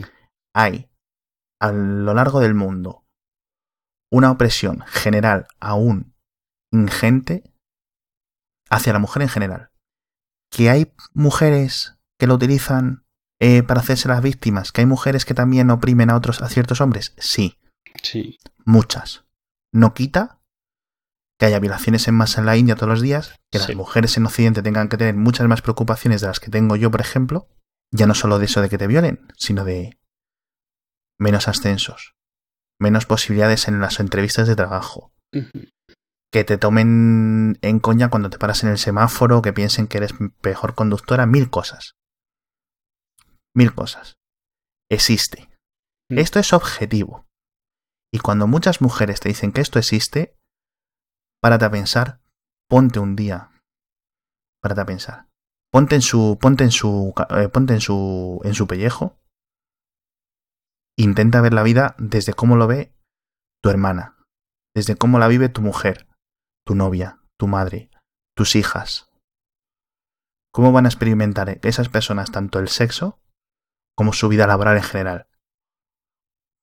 Son gente que tiene que plantearse el embarazo en general y cómo va a afectar a su carrera laboral.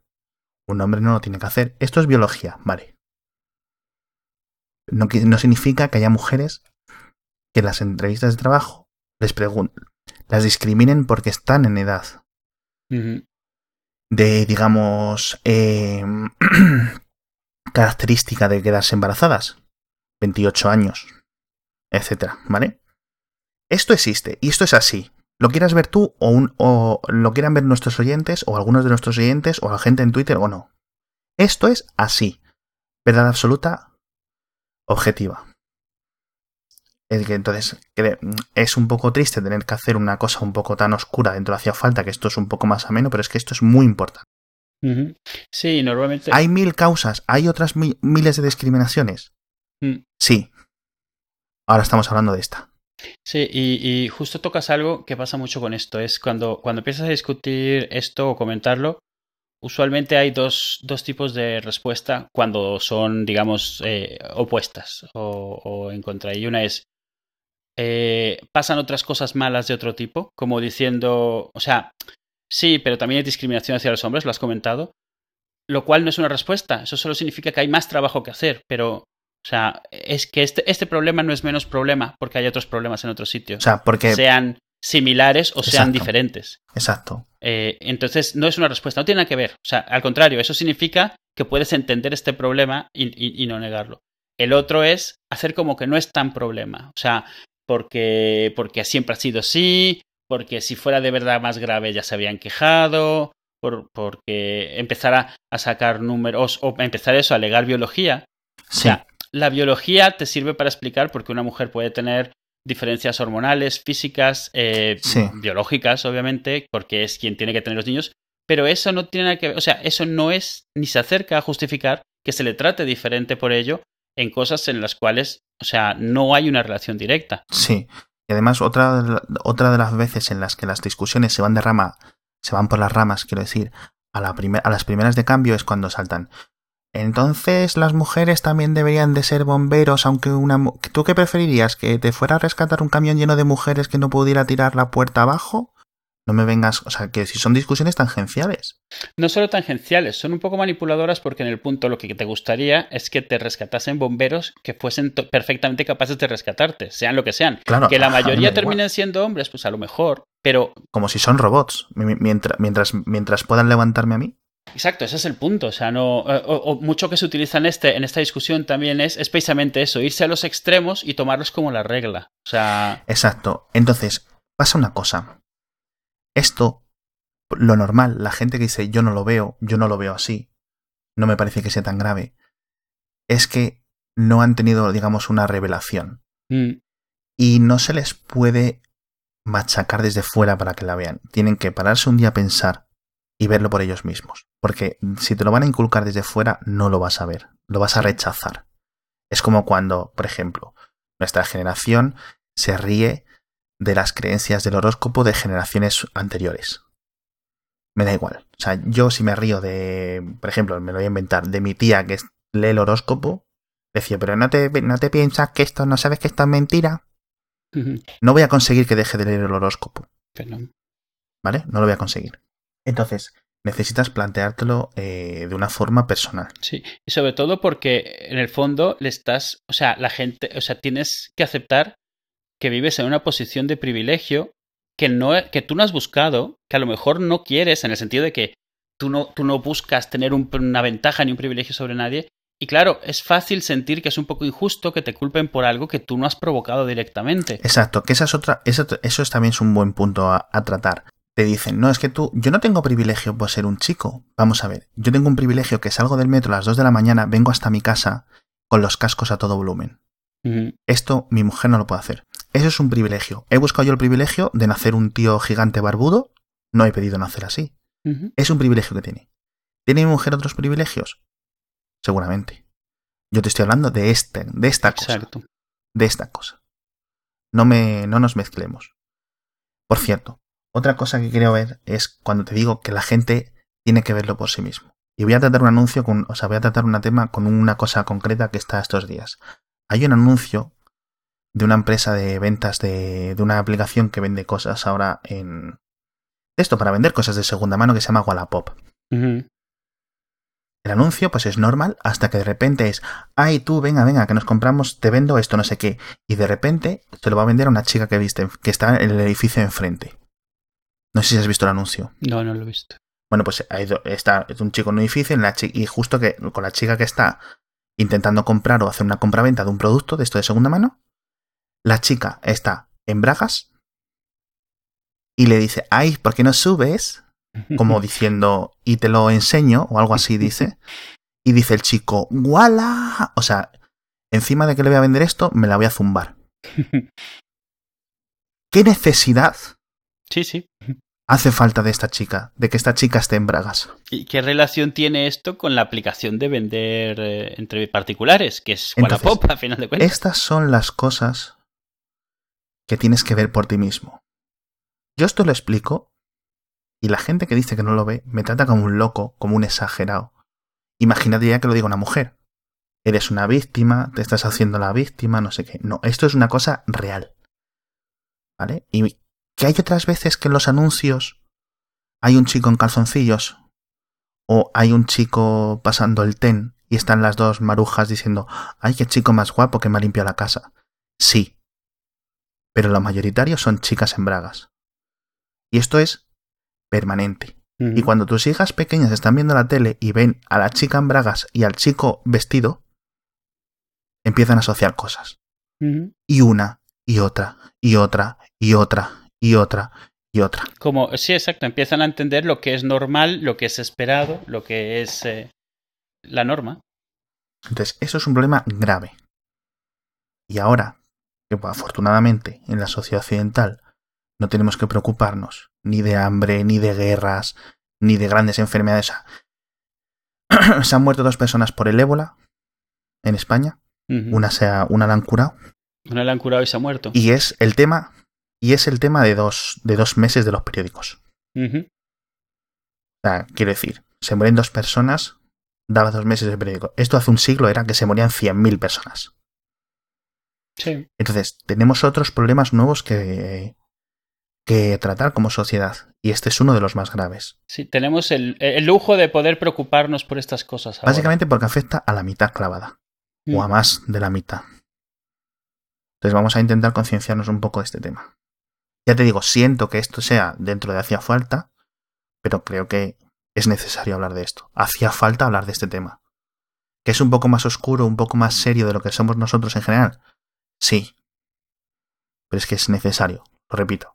Vamos a poner un montonal de enlaces. Eh, para esto que mencionabas de, ver las cosas con otros ojos y, verlas diferente. Los vídeos de Anita Sarkisian, al margen de si juegas mucho o no, están bien por ver precisamente el, grado al que hemos llegado de ver normalidad en ciertas cosas que en cuanto las sacas del contexto te das cuenta de que no lo son tanto. O sea, no está mal. Al margen de que luego no, tenga, no le des la razón en todo lo que dice, ha hecho, está, están bien las recopilaciones. Eh, también un vídeo, un corto, un corto francés que se llama Mayoría oprimida, que está bastante bien, que es un poco sobre inversión de papeles. Y, por lo interesante es, es ver lo, lo, completamente increíble, imposible de comprender que se ve el simple hecho de invertir papeles en situaciones que nos parecen perfectamente normales en cuanto ves a un hombre haciéndolas y una mujer haciéndola del hombre. O sea, ahí es donde te, das cuenta de, de que no hay una igualdad real, incluso en cosas normales, o sea, en cosas del día a día, cosas que veríamos de lo más común de eso. No es para necesariamente cambiar de, lo que se hace, sino simplemente para, para poder verlo, ya que cada quien haga con eso lo que quiera. Pero no está de más poder ver y, reconocer que existe otro punto de vista que simplemente no vemos porque hasta que no te lo enseñan no lo ves y es normal, no es lo que vives, no es lo que te han enseñado, no es lo que se suele comentar, pero está ahí y cada vez es más difícil de ignorar y yo recomiendo a la gente que lo antes posible lo deje ignorar. No digo que se vuelva feminista, digo que por lo menos entienda en los argumentos, entienda de dónde vienen y reconozca que los comparto o no. Hay gente a la que le afectan realmente aunque sea porque piensa que le afecten eh, y no le parezca un problema muy grande ello, pero hombre, me parece importante. Yo creo que no deberíamos seguir mucho más aquí porque es difícil. Eh, o sea, ya tendríamos que empezar a entrar ya en temas mucho más escabrosos y, no nos dan las horas. Pero sí, o sea, eh, el, el Gamergate este, la gente que no se ha enterado de esto, casi puedo pensar que se considera afortunada porque ha habido mucha basura, mucha mierda, mucha cosa muy mala y lo poco bueno que se puede sacar de aquí los interesados no lo están queriendo sacar. O sea, siguen y dale que te dale, tratando de remover esto que aquí no hay nada que hacer ya. O sea, esto, esto ha dado todo lo que daba de sí y, y considerando, una vez que descubres además o te das cuenta de lo que ha habido por detrás de manipulaciones, de campañas para manipular hacia un lado, hacia otro y tal, te das cuenta que no, hay, no es rescatable, no hay forma de rescatarlo. Hmm. Entonces, bueno, esperamos haber explicado, sobre todo por la parte de Eduardo, haber explicado bien el, el Gamergate, que es una cosa que nos pedíais mucho los oyentes, que lo explicáramos, porque sí es un, es un tema con muchos, muchos, eh, digamos, uh, muchos sub, subcositas que tratar, muchos vértices. Esperamos haber hecho un trabajo, eh, decirnos cosa parecido todo el tema. Recordad que podéis seguirnos en Twitter en Hacia Falta, arroba Hacia Falta, o visitar nuestro blog en haciafalta.com, donde pondremos todos los enlaces. Y dar muchas gracias a, a nuestros sponsors. Buenas noches, Edu. Buenas noches, Alex. Eh, la mente humana es muy, muy capaz de, hacerse su propia ceguera cuando le conviene. O sea, y, que lo que haces es racionalizarla. O sea, piensas que algo que te dicen no existe porque encuentras razones en ese momento de por qué no existe. Porque, porque aceptar que existe es de alguna manera aceptar que no eres una buena persona. Y eso es muy duro.